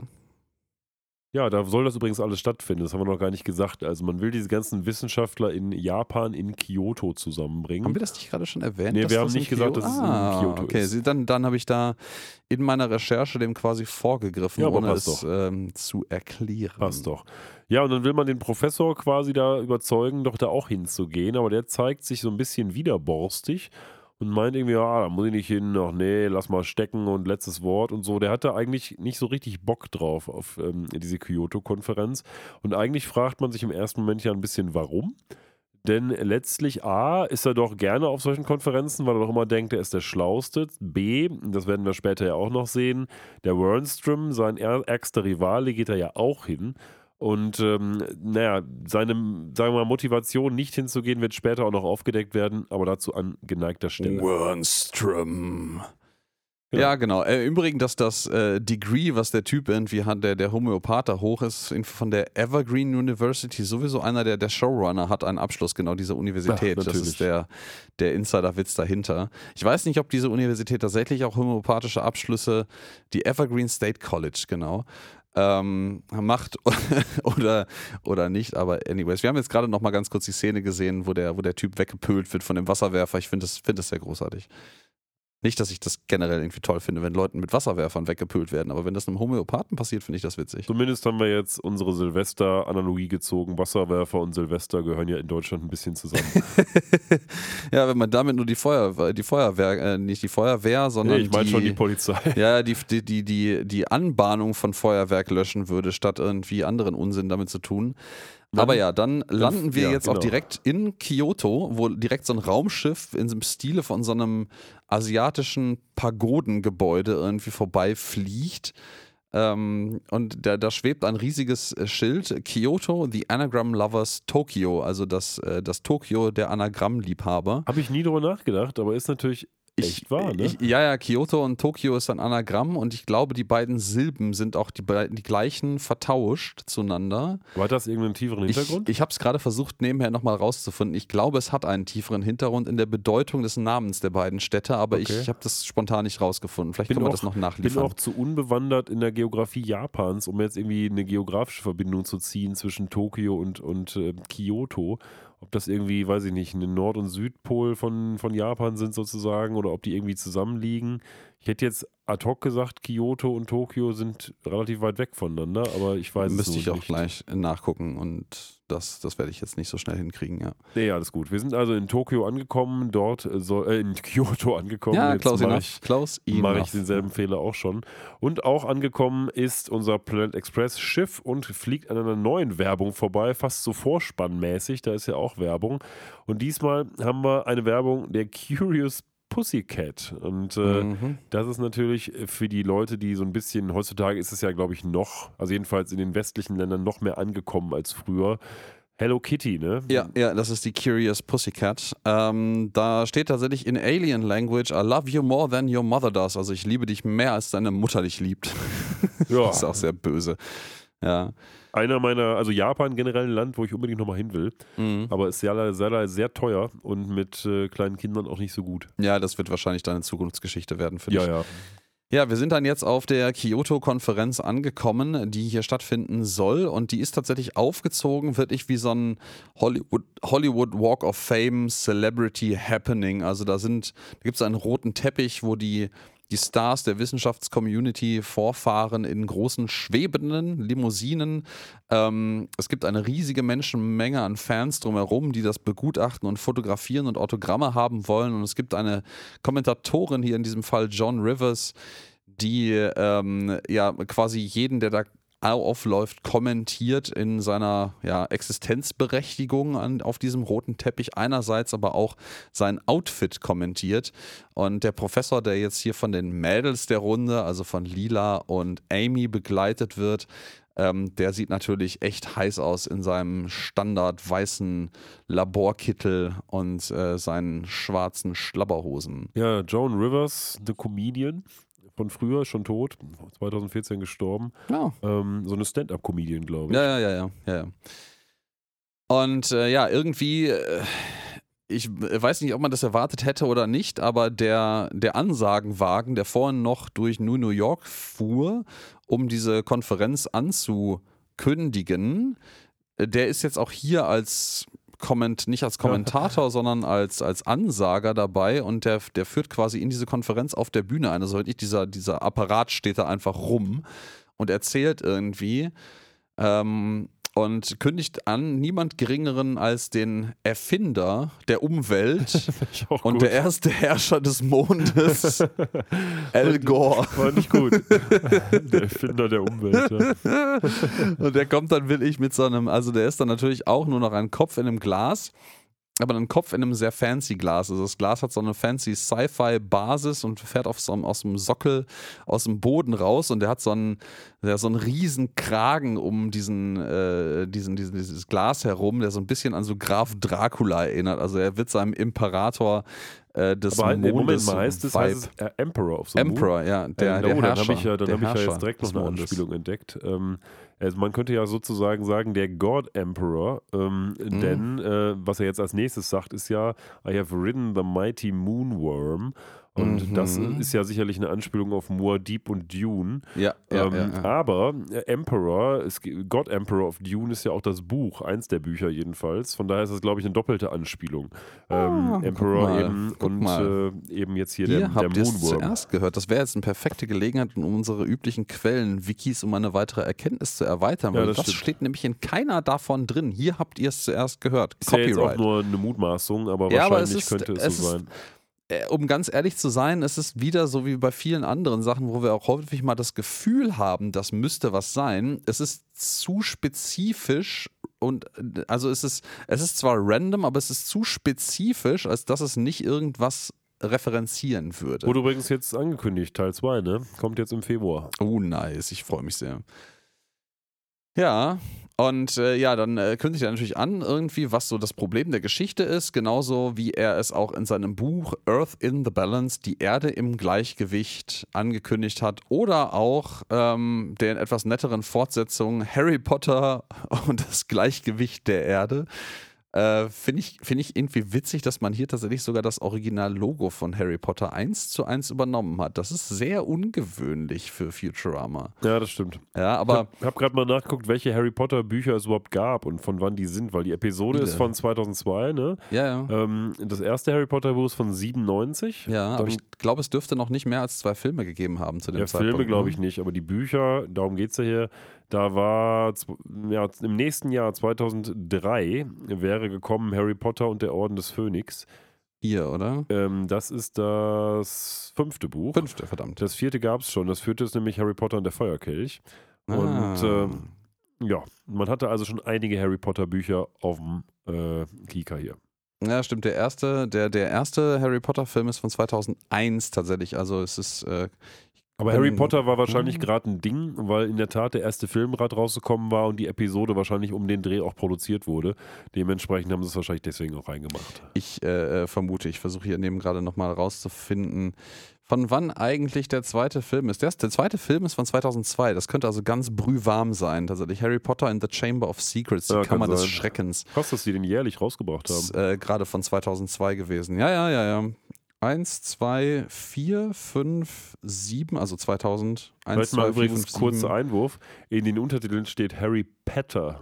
Oh, stimmt. Also, Stimmt. seltsam, das, ne? das haben sie, das haben sie, äh, okay, das ist aber. Weil das ist offensichtlich Harry Potter, das steht ja da geschrieben. Das steht Buch. sogar geschrieben im Bild, ja, ja, er sagt es auch. Ja, also es ist, ähm, genau, es ist irgendwie Harry Potter and the Balance of the Earth. Wir müssen unsere, sagt er nämlich noch, wir müssen unsere Welt verteidigen gegen, also unseren Planeten verteidigen gegen Umweltverschmutzung und gegen dun dunkle Zauberer. Ja, und dann sitzt im Publikum unter den ganzen Wissenschaftlern ein sehr auffälliger Herr in, mit einem Spitzbart, sehr, sehr distinkten äh, Augenbrauen und so einer, einer äh, Widderhornmütze, Maske, Helm ähm, da und sagte, ja, natürlich, schieb es alles auf die Zauberer. Und es handelt sich hier, wieder ein weiteres Random-Element dieser Episode, um niemanden geringeren als Tim, den Enchanter Ja. aus äh, Monty Python and the Holy Grail. I'm an Enchanter, call me Tim. Das ist doch der, der, der, das ist doch der Dude, der die, die heilige Handgranate ausgräbt, oder? Oder holt, ne? Ja, ich glaube. Ja, ja, der, der an Angst hat vor dem, dem, dem äh, Kaninchen. Wobei, nee, nee, nee, ich glaube nicht. Das hat, ist, ist glaube ich, was anderes. Aber ich würde den Film echt gerne mal wieder sehen. Hätte ich richtig Bock drauf. Ich habe da auch tatsächlich mal als ähm, so eine Art von Musical im Schauspiel aus Bochum gesehen. Ähm, das war auch ganz großartig. Aber das ist so ein Film, den kann man sich eigentlich immer angucken. Und äh, der ist ja schon richtig alt auch, aber das geht immer. Also wirklich. Ja, ja, ja, ja, wieder das ist das das. ist auch so ein good fe Feeling Good Ja. Film irgendwie für mich. Super Ding. Aha, Hinter aha, der aha. Kokosnuss. Ja, auf jeden Fall Tim am Start, das ist schön. Und ähm, der wird gleich noch so einen Ausspruch machen. Ähm, da müssen wir gleich mal gucken, wie wir den einordnen. Denn Al Gore verspricht jetzt demjenigen, der die beste Idee hat, um das ganze äh, Hitzeproblem zu lösen, einen Sack voll Mondsaphiren oder so ist es, glaube ich. Oder Ja, ja, ja, ja, Monddiamanten ja, auf ja, jeden ja. Fall. Und dann sagt der Tim, immer noch im Publikum befindlich, nämlich, oh, das wäre super, wenn ich die hätte, denn dann könnte ich die Tore von Garage öffnen. Und wir haben uns jetzt echt bemüht, herauszufinden, was das wohl heißen mag. Und wir haben es nicht wirklich gefunden. Nee, also wenn da irgendjemand eine Auflösung zu hat, was da möglicherweise mit gemeint sein könnte, es kann das vielleicht, ich, ich würde behaupten, vielleicht wahrscheinlich wüsstest du es, wenn das da wäre, kann das nochmal ein Sprung zurück an die Dune-Referenz sein in irgendeinem Zusammenhang? Nee, glaube ich nicht. Erstens wäre es ein bisschen Ja. viel Dune und zweitens wäre mir jetzt auch nichts bekannt, dass da so hieße. Wir haben ja immer gedacht oder wir haben gerade darüber spekuliert, dass es einfach nur eine Anspielung ist auf Garage quasi, dass man die Garagentore öffnen kann. Aber auch das ist natürlich völlig ins Unreine spekuliert jetzt von uns. Ne? Ah, okay. Ja, ich habe im Übrigen, äh, schöne Grüße gehen, gehen raus an Phil, äh, parallel dazu mal äh, die, die Japanologie-Studenten oder ehemals Studenten in unserem Umfeld konsultiert und äh, bezüglich Kyoto und Tokio. Und das Kyo, in, was als, äh, als, als Silbe in beidem vorkommt, heißt so viel wie Hauptstadt oder Regierungssitz. Aha, Und Kyoto ist der alte Regierungssitz, während es dann die neue Hauptstadt im Osten war und Tokio ist die Hauptstadt im Osten.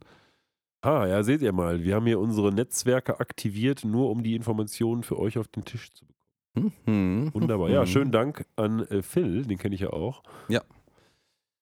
Genau. Äh, ja, genau. Also die, die Gates of Garage, um da wieder zurückzugehen, äh, von dieser brandheiß quasi mit dem Ticker reingeflogenen Information.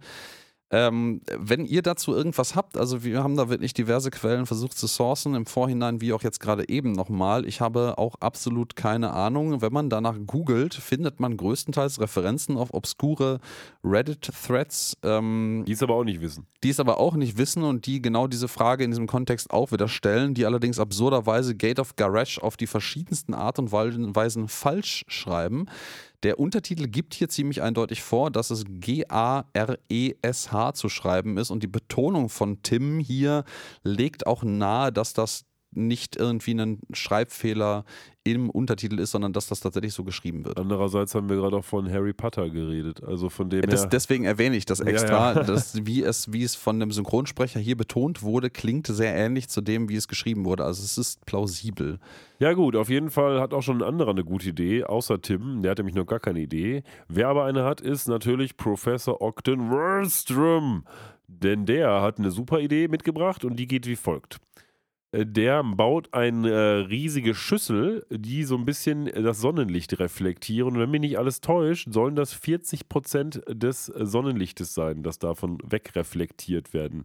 Und wenn mich ferner nicht alles täuscht, dann habe ich dazu gelesen, dass wenn 40% des Sonnenlichtes weg wären, Wernstrom damit eine neue Eiszeit einläuten Ja, würde. das ist äh, vollkommen korrekt. Zumindest äh, hast du zumindest äh, vollständig korrekt die gleiche Quelle wie ich wiedergegeben. Gut. Insofern kann ich das verifizieren. Ähm, ja, 40% Abdeckung äh, ist aber auch irgendwie ein bisschen plausibel. Ja, also schon. 40 Prozent von Mega der. Sonnenenergie, die auf die Erde täglich strahlt, abzublenden, ist halt schon wirklich viel. Ja, ja, eben, genau. Ne? Und äh, wir, ne, wir erinnern uns gerne an die immer noch wieder mit irgendwelchen Idioten geführte Diskussion darüber, äh, aber ein Grad globale Erwärmung ist doch gar nicht so viel oder zwei Grad. So ja, das macht massiv im Gleich, globalen Gleichgewicht einen Unterschied aus und es gibt eine ganze Menge sehr schlauer Menschen, die ihr Leben lang nichts anderes getan haben, als sich mit dieser Thematik zu beschäftigen. Also Auch auf die Gefahr Ja. hin, jetzt fatalistisch zu klingen, aber wahrscheinlich werden wir es doch eher leben. Also dann können wir mal gucken, wer recht hatte. Leider schon. Leider schon. Wo sind wir mittlerweile bei den optimistischen Schätzungen, wenn alles richtig geil läuft, dass wir bei 2, 2, irgendwas. 2, irgendwas Grad landen in den nächsten 100 Jahren oder bis 2100? Ja, mir persönlich wäre das ja egal grundsätzlich, weil ich bin dann eh schon tot, aber ich habe ja Kinder und deshalb ist mir das überhaupt nicht egal. Und ähm, auch ganz generell habe ich irgendwie ein abstraktes Interesse daran, dass die Menschheit überlebt. Äh, vor dem Hintergrund mh, Ja, schwer. Auch, also, ne, also ich persönlich, der keine Kinder hat, äh, aktuell, aber ich möchte halt auch, dass, dass eure Kinder zum Beispiel, die Kinder meiner Freunde, äh, ein, ein gutes Leben haben. Und ehrlicherweise bin ich persönlich auch kein, ich, ich sag mal, so egoistischer Mensch, dass ich das nur irgendwie wünschen wollen würde, wenn ich persönlich einen Bezug zu Leuten nee, habe, die in dieser Zukunft auch leben müssen. Ähm, äh, ja, ich, also ich möchte, dass das alles irgendwie Früchte trägt und irgendwie cool weitergeht und nicht irgendwie hot as fuck. Das Problem ist, dass es für viele Leute ja super abstrakt ist. Und äh, mit jedem kleinen Korn, sei es jetzt mit eigenen Kindern oder so, oder vielleicht auch mit Kindern von Freunden, dass es weniger abstrakt macht. Ist es, äh, macht es dich schon betroffener, gegen mir jedenfalls so. Mir ist schon klar, dass es alles schlimm wird und dass es abstrakt ganz schlimm ist und dass man was dagegen tun muss. Aber je näher man davon betroffen ist, desto schlimmer ist das für dich, glaube ich. Und Ja, ja. Ähm, eigentlich müsste man viel mehr auch politisch selber auch machen. Also Ich, ich glaube auch, es, ja, müsste man, definitiv. Also, ähm, und ich, ich persönlich habe schon den Eindruck, alleine wenn man irgendwie bei, bei Leuten, die unentschlossen sind, äh, als jemand, der den Eindruck vermittelt, da Ahnung von zu haben, äh, sagt, hör mal, äh, das ist, das ist alles schon valide und das wird alles passieren, tut man mehr als so manche andere Leute irgendwie dafür tun. ja, vielleicht. Weil ähm, die, die Beweismittel sind halt an der Stelle einfach da und wie gesagt, das, da kann halt irgendwie auch nicht so ein, so ein Jupp von der Ecke, von der Tanke irgendwie hinkommen und sagen, oh, ich habe mir da mein, mein, meine Forschung gemacht, irgendwie durch zwei Stunden YouTube gucken und ich habe jetzt entschieden, das ist alles Mist. ja, das so. Problem ist, doch, das können die und das machen die ja auch. Ja, das ist aber das, das ist aber Schwachsinn. Es ist Also- natürlich Schwachsinn, aber ob es Schwachsinn ist oder nicht, ist halt im heutigen Diskurs nicht mehr so relevant wie früher. Und ja, leider. Das ist dann halt so ein Informationsproblem, beziehungsweise ein, ein Diskursproblem. Und wenn wir nicht aufpassen, werden wir daran scheitern. ich, ich kann das, also ich muss ganz ehrlicherweise auch da eine Lanze brechen. Ich kann das auf der anderen Seite halt auch wirklich verstehen, ohne, ohne jetzt irgendwen runterzuputzen oder, oder, oder, oder klein zu reden. Aber diese unfassbare Informationsflut, die mittlerweile völlig ungefiltert tagtäglich, ob man will oder nicht manchmal, verfügbar ist, ist halt schon auch eine, eine komplett andere Welt und erfordert halt auch einfach ein, ein viel stärkere Auseinandersetzung und Filtern, aktives eigenes Filtern mit den Inhalten, als es das noch vor 20 Jahren irgendwie gab. Da gab es irgendwie die fünf, was sag ich jetzt mal, fünf großen Tageszeitungen. Da hast du dir irgendwie die ein, zwei von ausgesucht, die irgendwie deinem grundlegenden politischen Wertgefüge irgendwie äh, halbwegs äh, zuträglich sind. Ähm, und die hast du dann gelesen und das hast du dann irgendwie mitgenommen. Ja, es ist Ne? total Das war halt irgendwie so eine. Autorität, die dann dir du vertrauen Nur konntest. du, es gibt jetzt keine Autorität mehr, die den meisten Leute vertrauen, weil das Grundvertrauen halt erschüttert ist in staatliche Institutionen oder auch in Medien. Und das ist ein zusätzliches Problem. Aber auch da m, könnte man jetzt einen Riesenfass drüber aufmachen. Fakt ist eins, angesichts der Tatsache, was uns allen durch die globale Erwärmung bevorsteht, kann man nur die Hände über den Kopf zusammenschlagen, dass die Menschheit gerade so viele andere selbstgemachte Probleme ausfechtet, obwohl ganz andere Ja. Baustellen zu bedienen sind. Also das ist einfach nur der Wahnsinn. Ja, ja, das ist, ähm, also das ist halt immer das, das Greifbare ist halt äh, einfacher zu glauben als das so weit entfernt liegende und ja.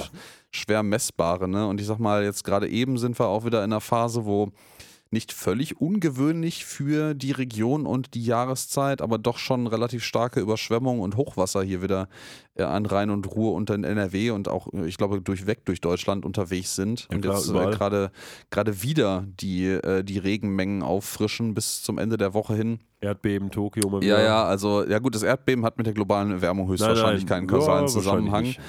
Ähm, aber das, als alles, Erdbeben, Sonnenstrahlung, sind wir alle dran schuld? Nein, sind wir natürlich nicht. Wir wollen das jetzt nicht ins Lächerliche ziehen. Das ist ein, ein großes Problem und auch ein großes menschengemachtes Ja, Problem wir werden mit der das in 10, Erderwärmung. 15 Jahren, wird man die ersten Auswirkungen schon Die sicherlich sind sehen. ja jetzt, also die sind ja jetzt schon messbar vorhanden in einem Maße, dass du sagst, hey, das ist nicht mehr so schwer vorstellbar, dass das real wird, aber halt wirklich richtig direkt persönlich sichtbar. Genau. Es ist noch, es ist noch leider genug Spielraum da, um den Scheiß weg zu ignorieren, weil man immer sagen kann, ja, oh, die Zahlen, die wissen das ja auch nicht so ganz genau. Doch, wissen sie. Die wissen Ja. das ziemlich gut. Deswegen ist es nur reine egomanische Ignoranz, äh, daran zu zweifeln und zu denken, ja, ja, alles egal, weil ich bin tot oder was auch immer. Ihr, nee, es ist nicht egal, weil jeder, den ich kenne und auch fast jeder hat irgendwelche Verwandten oder Freunde, die Kinder haben, dann macht's doch für die Kinder, meine Güte. Genau. so, dazu, mach doch die Kinder. Dazu, dazu müsste man ja äh, eigene Privilegien aufgeben. Unter anderem das gute alte Privileg auf Kinderarbeit. Ja, Ähm. Aber auch da, Privilegien werden wir ganz bald ganz viele, aber gut, ich bin jetzt politisch schon ganz woanders. Aber alles ja, gut. ja, ja, ja. Wir sind da, wir Gut, sind da gehen schon wir sehr mal zurück, unterwegs. gehen wir mal zurück zu Futurama. Also. Wernstrom ist am Start mit seiner komischen Schüssel, die die Eiszeit eigentlich einläuten würde. Problem, diese Schüssel ähm, gerät ein bisschen aus den Fugen und dann haben wir so eine Art von James Bond-artigem Brennglasstrahl, das die Sonne jetzt bündelt und so eine Art von Laser-Sonnenstrahl auf die Erde schickt und riesige Feuergräben nach sich zieht. Also genau das Gegenteil von dem, was man eigentlich das, wollte. das ist auch so ein bisschen Foreshadowing, wenn man das Genau. mal so ne, näher betrachtet. da das kommen ist, die ja auf die Idee wahrscheinlich. Ja, ja, das ist jetzt halt, das ist jetzt halt so die, die, die krasse Form dessen, was so die Folgen des ähm, des, des, der globalen Erwärmung und der Ignoranz dem gegenüber sein könnte. Ja, und jetzt der Professor, also unser Professor, sitzt im Auditorium und guckt sich das Ganze an und Fry bearbeitet ihn in der Zeit. Mal, du weißt das doch, du weißt doch bestimmt auch was Gutes, du bist doch auch ein Professor, jetzt sag doch mal und dies und das. Und schließlich lässt sich der Professor auch erweichen und ähm, ja, sagt dann zu Elgor, mal hier, ich habe auch eine Idee und zwar folgende. Oh yeah. Ja, ähm, der Professor sagt zuallererst mal, er hat seine fürchterliche Schande für 75 Jahre für sich behalten.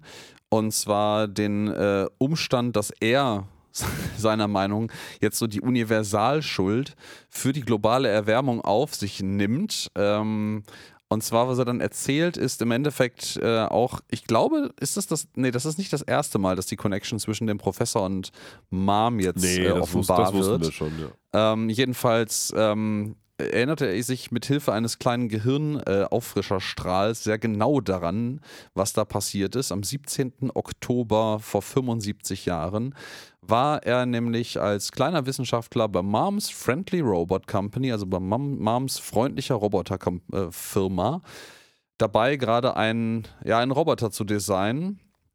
Und zwar in der Zeit, wo Roboter irgendwelche langsam bewegenden, steifen und irgendwie total flauschigen und netten Wesen gewesen sind. Und was er jetzt zusammenschraubt, ist, und da fehlt uns jetzt der Button dafür, ja, tatsächlich. Ähm, ein C3PO aus Star ja, Wars, genau. der auch total lieb und nett ist. Der auch so redet wie Der C3PO. auch genauso redet. Im Übrigen, Fun Fact, aufgenommen wurde das von einem unserer, ich weiß nicht mehr, wer den konkret spricht, aber äh, einer der Standardsprecher ist hier auch derjenige, der C3PO hier seine Stimme leitet. Und damit er so ein bisschen so klingt wie C3PO aus Star Wars, hat er die Aufnahme einfach in eine Teetasse reingequatscht. Ja, macht Sinn, ne? Ja, ja, das ist irgendwie so ein, so ein Trivia aus dem, aus dem Audiokommentar.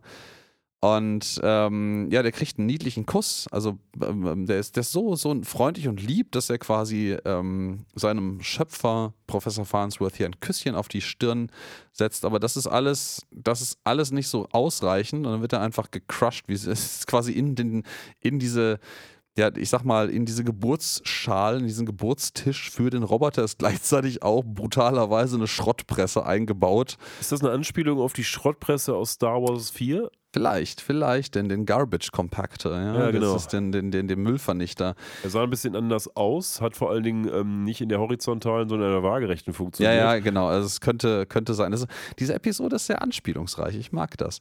Ja, und dann wurde er direkt dafür natürlich von Mom gestraft, die ihn äh, mit dem Kopf voran auf den Boden kloppt. Die im Übrigen noch dunklere Haare hat. Mhm, die hier noch dunklere Haare hat. Das wird allerdings als Goof, äh, also als, als, als Fehl Filmfehler gewertet, dass sie das so hat. Aber warum? Weil das also? nicht so richtig erklärt erklärt wird. Aber es würde ja Sinn machen. Die hat ja, halt, ist halt einfach noch nicht komplett ergraut. Er hat hier auch noch richtige Haare, der Farnsworth. Ja, aber er hat schon eine sehr, sehr hohe Denkerstirn. Ja, aber farbige Haare. Ja, aber farbige Haare, genau. Er hat noch rötliche Haare. Wo man im Übrigen auch die Verwandtschaft zu Fry sieht. Ja, absolut. Schönes Detail. Das stimmt. Ähm, so, ja, aber.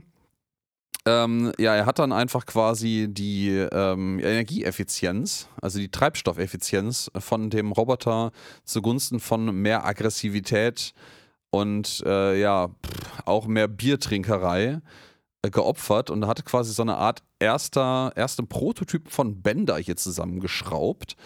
Und davon, da war Mom dann begeistert.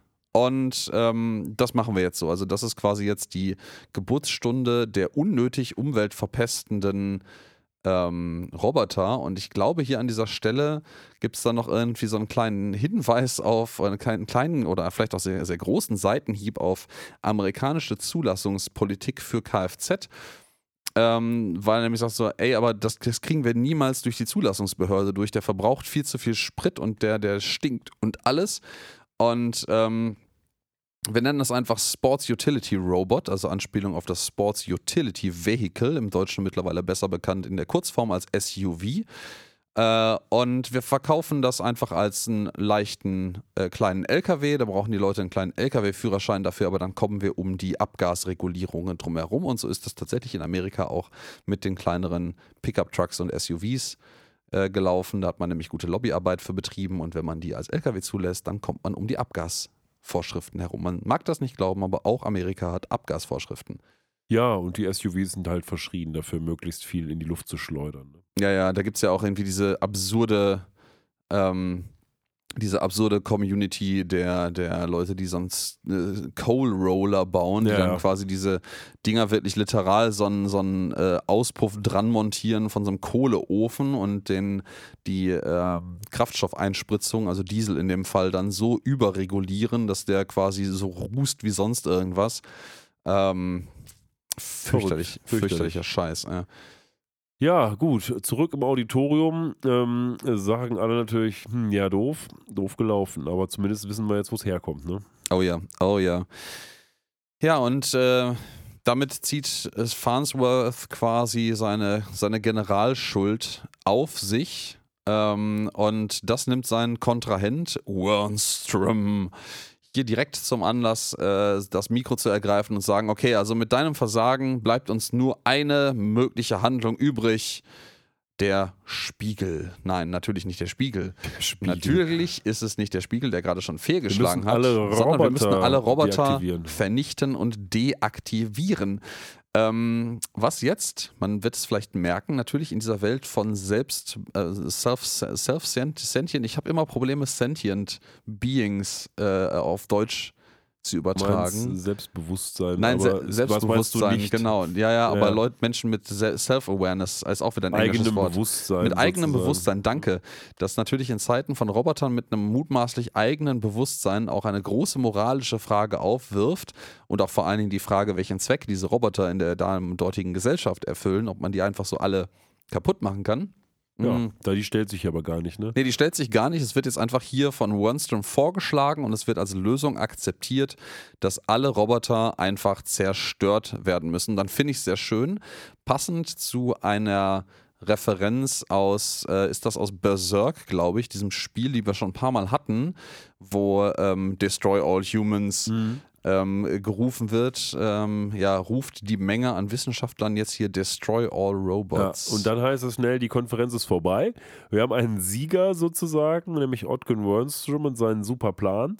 Ähm, Al Gore schießt in den Himmel und ähm, ja, in der Tat skandiert die Menge jetzt, so, liebe Roboter, ihr müsst jetzt alle sterben. Und Bender zieht mal wieder eine Parallele zur Schildkröte, denn so genauso wie sich die Schildkröte in ihrem Panzer versteckt, tut das jetzt auch Bender mit seinen Gliedmaßen und seinem Kopf, die er schnell in seinen Torso steckt. Ja, das ist schon ein bisschen niedlich, ja. Und ähm, Aber lustigerweise kommt man dann auch schnell raus aus diesem Hexenkessel, weil dann ist man plötzlich wieder im Planet Express Hauptquartier, obwohl irgendwie Bender ja auch zurückkommen musste nach ähm, New York, ne? ja, den haben die ja offensichtlich getragen, weil der ist ja die ganze Zeit noch in seiner Ja. Hülle versteckt. Aber dass die dann, Menge den nicht gelüncht hat schon. Ja. Und äh, dann gibt es eine random Scooby-Doo-Anspielung, weil ähm, der sitzt dann nämlich immer noch im, also steht im Wohnzimmer, zusammengeschrumpft in, seiner, in seinem Bauch quasi, in seinem Torso. Und dann kommt äh, Lila an und alle, eigentlich beugen sich alle über ihm und sind sehr besorgt darüber, dass er immer noch so ängstlich ist. Und da kommt Lila an und sagt so, "W- möchtest, möchtest du für einen Bender-Snack machen? Und das ist wohl ein, also ein, ein Scooby-Snack, eine Anspielung auf Scooby-Doo und den, sie öffnet dann eine Bierflasche. Bender Snack klingt auch irgendwie wie Und- Bender Snatch. Ja, ja, aber- ja, ja, ja, ja. Und dann, dann äh, greift er nur mit so, einer, so einem Arm nach dem Bier und dann muss er sich langsam entfalten und kommt wieder aus seiner Hülle heraus. Er muss das Bier ja auch irgendwie trinken. Ja, in der Tat. Und das ist dann der letzte Clou. Und dann hat man ihn quasi wieder am Schlawittchen. Ja. Genau, dann ist er wieder vollständig da. Und äh, dann stellt er fest, er hat Post. Er hat nämlich eine Einladungskarte bekommen, die irgendwie in seinem Tadesbauch magisch auftritt, nachdem ihm so eine kleine Mail-Flag, das kennt man in Deutschland eigentlich auch gar nicht, ne? Gibt es, an seinem selten. Kopf, äh, Kopf auftritt. Also ähm, ich, früher habe ich mich immer gefragt, also man erkennt kennt das aus den amerikanischen Filmen halt irgendwann, wo man die Logik dahinter erkennt. Ähm, aber dass man halt bei, bei großen Grundstücken irgendwo mitten im Nirgendwo an der Grundstücksgrenze, an der Straße natürlich seinen Postkasten hat, damit der, der äh, Briefbote, der Postbote natürlich nicht immer aufs Grundstück fahren muss. Und damit man nicht immer den langen Weg über sein riesiges Grundstück zum ähm, Postkasten macht, in der Hoffnung, dass da vielleicht was ist, gibt es so eine rote Flagge, die man hochkippen kann. Und Ja, das kann man genau. von weitem sehen und dann weiß man, es gibt neue Post. Und genau die taucht jetzt auch bei Benders Antenne oben auf. Ja, und es ist eine Karte von unserem Präsidenten Nixon, der El sagt, Presidente. hör mal hier, blub, ähm, ich mache eine riesen Party und du bist eingeladen. Und zwar alle ihr Roboter seid eingeladen und es ist überhaupt auch gar nicht irgendwie schlimm, dass ihr kommt. Ihr müsst sogar kommen, weil das ist ganz wichtig, aber seid unbesorgt, es wird nur eine Party werden, also Party on, Party with Nixon. Ja, ja. Das auf Ganze den Galapagos-Inseln. Stinkt zum Himmel natürlich, ne? Ja, ja, das wird nachher noch, noch viel krasser stinken, aber aus anderen Gründen. Ja, der lädt sie alle zu den Galapagos-Inseln ein äh, und ähm, da wird es keine Flucht geben vor der Dem Party, Spaß. dem Spaß. Ja, genau. Ja, wir müssen alle mitmachen. Und äh, finde ich das total geil, wie ähm, Soldberg hier jetzt so, ein, so ein, wieder seinen, seinen Sherlock Holmes aufwirft. Aber nicht nur das, ähm, sondern noch etwas anderes. Wir setzen quasi unsere Star Wars-Anspielungen hier fort, weil Ja. hier sagt quasi der Amph Amphibi amphibiöse Teilnehmer oder das, das, das, das Amphibium ähm, Der der Crew sagt, ja, das, das, Schnauze, ähm, sagt quasi, it's a trap. Ja, das ist eine Erkenntnis. So, und wir erinnern uns an, wie heißt der nochmal? Admiral, Admiral Akbar. Akbar aus Star Wars, it's a trap. Ja, Ähm, genau, it's a trap. Aber das haben natürlich alle schon stillschweigend, ohne es auszusprechen, äh, gecheckt und deswegen ist das irgendwie von Soldberg jetzt gar nicht so eine Riesenerkenntnis. Ich finde es geil, wie im Hintergrund, während die da äh, diese, diese Einladungskarte äh, evaluieren, einfach ähm, der Professor und Hermes nackt auf den Stühlen sitzen und sich mit so, so Fächern bewedeln. Ja, stimmt. Ja, Bender geht aber trotzdem. Er sagte mich immer, ja, ich gehe jetzt trotzdem und Fry will ihn aufhalten. Und Bender sagt, naja, ich gehe da jetzt hin und Fry, du weißt, ich, äh, es gibt eine ganze Menge, für die ich töten würde. Und äh, hm, stellt dann so ein paar Sachen auf. Aber ähm, endlich habe ich was gefunden, wofür ich auch sterben würde. Und das ist diese schöne Mindless Turtle. Also ja, diese, diese Gehirn- geistlose diese Geist- Kröte. Geist- diese scheiß, diese Schildkröte. Und da möchte er hin. Als ich im Vorhinein, bevor ich die Episode nochmal neu geguckt habe, dafür die, die, Son die, die Kurzzusammenfassung davon gelesen habe, dachte ich eigentlich, dass er mit auf die Galapagos-Inseln fährt, um dort Schildkröten zu retten. Nee, er möchte selber Ähm, sterben, damit die Genau, er möchte selber sich, sich selber opfern quasi. Die müssen ähm, ja auch äh, nicht, also die müssen ja auch nicht verbrennen, die, diese Schildkröten. Ja, ja, genau. Und dann sieht man so eine schöne Zusammenstellung, wie ähm, äh, quasi alle Roboter mit Schiffen und anderen Transportmöglichkeiten auf die Galapagos-Inseln fahren. Äh, da ist auch wirklich alles, alles, fast alles, bis auf ein paar wenige Ausnahmen vertreten, was wir an Robotern bis jetzt äh, in den Episoden gesehen haben. Ja, die fehlen- Robot-Elder sind, glaube ich, nicht dabei. Genau, es fehlt Flexo, die Robot Elder und der Roboter Santa Claus. Ansonsten sind wirklich alle, die man bis jetzt hatte, dabei. Der arme Santa Claus, der sitzt doch am Nordpol, der muss doch schon komplett weggeschmolzen sein. Ja, eigentlich. den müsste das eigentlich irgendwie gestört haben. Hier äh, URL und nee, nee, ist URL ist nicht, aber äh, Joey Mousepad und alle sind hier dabei. Die Robot Mafia ist hier dabei, eine ganze Menge Mr. kotzender Clams. Roboter, Mr. Clams. Und die feiern hier wirklich like it's 1999. Ja, und Nixon Ähm, macht so eine Ansprache und sagt immer, ja, ihr feiert jetzt die nächsten beiden Stunden. Äh, Und Übrigens, zwar exakt die nächsten die beiden nächsten Stunden. beiden Stunden sind's. Äh, Ich gehe jetzt mal schnell Zigaretten holen, zwei Stunden lang. Danach komme ich ganz sicher wieder. Ähm, Und ihr aber ihr alle müsst zwei Stunden Stunden, müsst ihr jetzt hier. schon Party machen und auch nicht weggehen. Also zwei Stunden ist sehr wichtig und dann haut er schnell ab. Genau, und dann haut er schnell ab mit irgendwie seinem random kopflosen Bodyguard Agnew. Schön finde ich, dass Die- wir hier eine Menge von diesen Wrestling-Bots auch sehen. Ja, die ne? Masked, Masked Unit tanzt Unit, den rum. Kettenraucher sehen wir. Ja, ja, genau. Also es ist wirklich alles mit dabei. Ähm, der Crushinator. Kommt hier auch an. Und ähm, ja, der ist tatsächlich, die lässt dann auch in ihrer altcharmanten Art und Weise Bender äh, als Puppe tanzen, indem sie ihn einfach hochnimmt und shaked like it's hot. Ähm, alles, alles sehr schön. Und wir stellen dann auch fest, wie man eigentlich die, wie Wer- Wernstrom eigentlich gedenkt, die Roboter zu töten. Er hat nämlich jetzt ja schon den Einfall quasi während der Kyoto-Konferenz bekommen. Sein Spiegel ist auch wunderbar dazu gedacht, Sonnenstrahlen zu bündeln und genauso möchte man ihn jetzt halt auch benutzen. Er hat ihn noch ein bisschen modifiziert. Und wir brennen einfach allerdings mit elektromagnetischer Strahlung, die wir damit jetzt irgendwie ausrichten, die Roboter da einfach weg. Ja, und die haben so einen Und, unheiligen ähm, Handel irgendwie abgeschlossen. Die haben so einen unheiligen Handel abgeschlossen, der eigentlich irgendwie nur so semi-Sinn macht, weil im Austausch, dass Wernstrom das macht, kriegt Wernstrom den, den äh, Robot Assistant, Ja, den diesen Roboterassistent, Körper diesen Körper Agnew von Nixon. Ja, ich weiß überstellt. auch nicht so, warum der das jetzt haben will. Es ist so ein bisschen Frankensteinesk. Ja, so ein bisschen Frankenstein-Nest, aber es macht halt auch keinen Sinn, weil eigentlich äh, Wernstrom am ehesten, mal abseits von Mom, auch die Person gewesen ist, die ihm sowas überhaupt hätte bauen können. Ja, richtig. Also, ähm, naja. Und ähm, äh, ja, Bender möchte dann in all seiner, seinem Schmerz dann doch noch sich mitteilen, warum. Aber nur der Kröte. Ja, nur der Kröte, die er ja retten möchte, was auch ein bisschen paradox ist, dass er die mitnimmt, aber er ahnt ja noch nicht so richtig, aber doch, die wollen ja, sollen ja mit elektromagnetischen Strahlen umgebracht werden, das stört die Krö- Kröte ja nicht so Nee, unbedingt, genau. bis auf ein paar brennende Roboter drumherum. Ähm, und der möchte er sich dann mitteilen, aber ähm, wir haben hier so eine, so eine, so eine schöne äh, äh, äh, zufällige Geschichte. Es gibt dann noch so einen, so einen, ähm, ja, so einen Mikrofonroboter, also so einen Mikrofonarm-Roboter, wie so aus Filmproduktionen.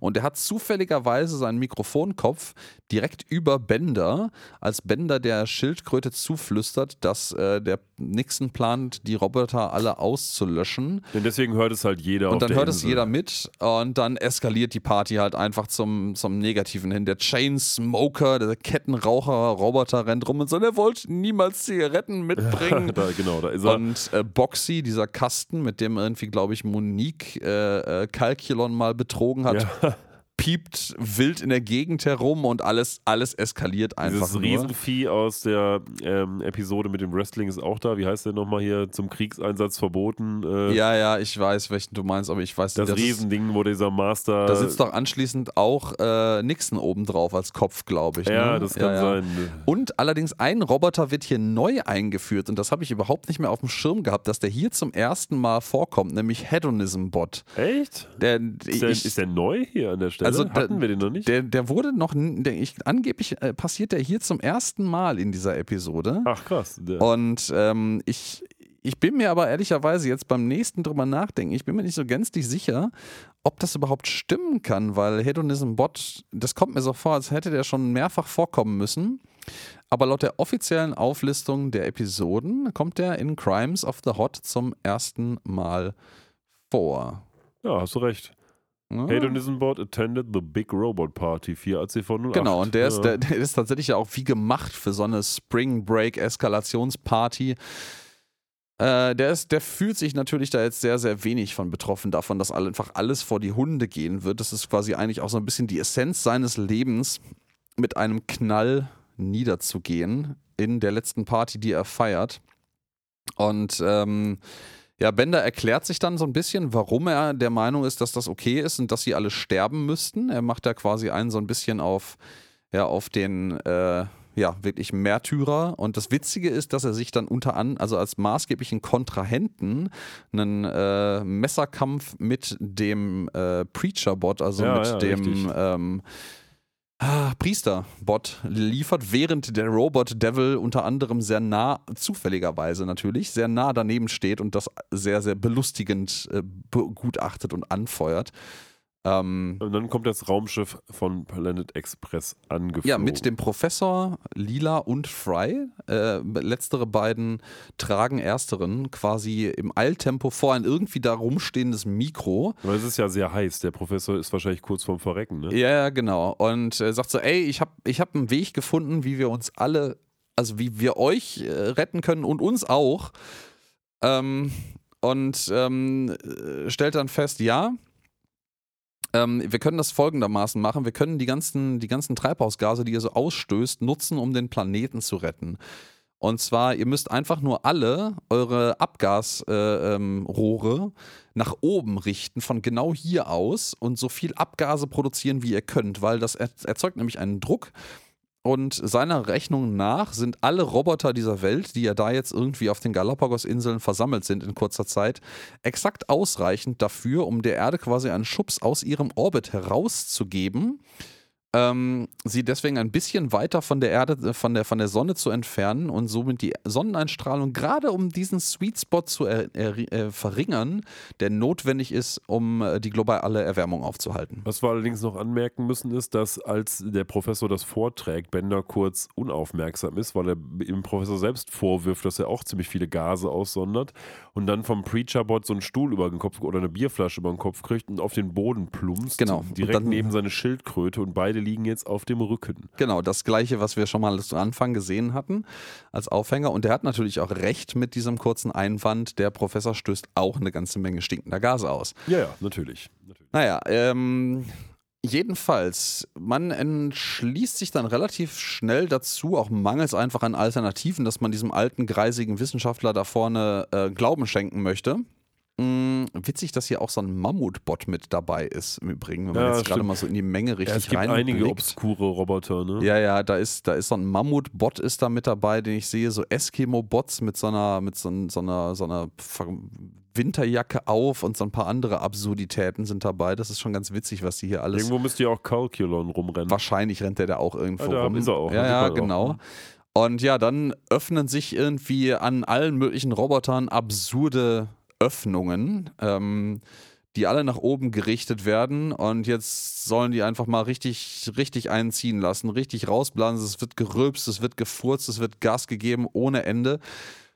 Und man sieht dann, wie so eine riesige Flammenfront von der Erde wegdrückt und tatsächlich es schafft, ähm, diese, also vielleicht schafft die Erde ein bisschen zu bewegen, aber Lilas Berechnung nach mit ihrem Wristlow-Jackometer, wie auch immer das Ding jetzt nur wirklich heißt, also ihrem komischen Multicomputer am Unterarm, sagt so, ey, irgendein fauler oder sehr höflicher Roboter hört, hält sich hier gerade zurück. Und das reicht noch nicht. Es müssten wirklich alle Roboter sein, äh, der Berechnung nach, damit das überhaupt irgendeinen Sinn auf Erfolg hat hier. Ja, wäre Flexo mal gekommen, dann hätten wir das Problem nicht. Genau, oder Robot Center vielleicht mit seiner, ähm, ähm, mit seiner, seiner Tow Missile. Ja, in der Tat. Auf jeden Fall sieht man im Weltraum, wie sich das äh, Wern-Stromoskop da langsam Richtung Galapagos-Inseln dreht und bald feuern will. Und äh, auch Bender sieht das, der allerdings hilflos am Rücken liegt und glaubt, er könnte nicht aufstehen und helfen. Und er ist natürlich der Roboter, der fehlt. Ne? Ja, das, ähm, das, das ähm, komische, die Apparatur von Wernstrom hat im Übrigen auch eine Anzeigendisplay, was sich sehr dem Anzeigendisplay des Todessterns ähm, Ja, aus ja. Star Wars ähnelt, als er Tatooine ist das, der zuerst vernichtet wird, glaube ich, ne? Oder? Nee, Alderan. Oder? Alderan, danke.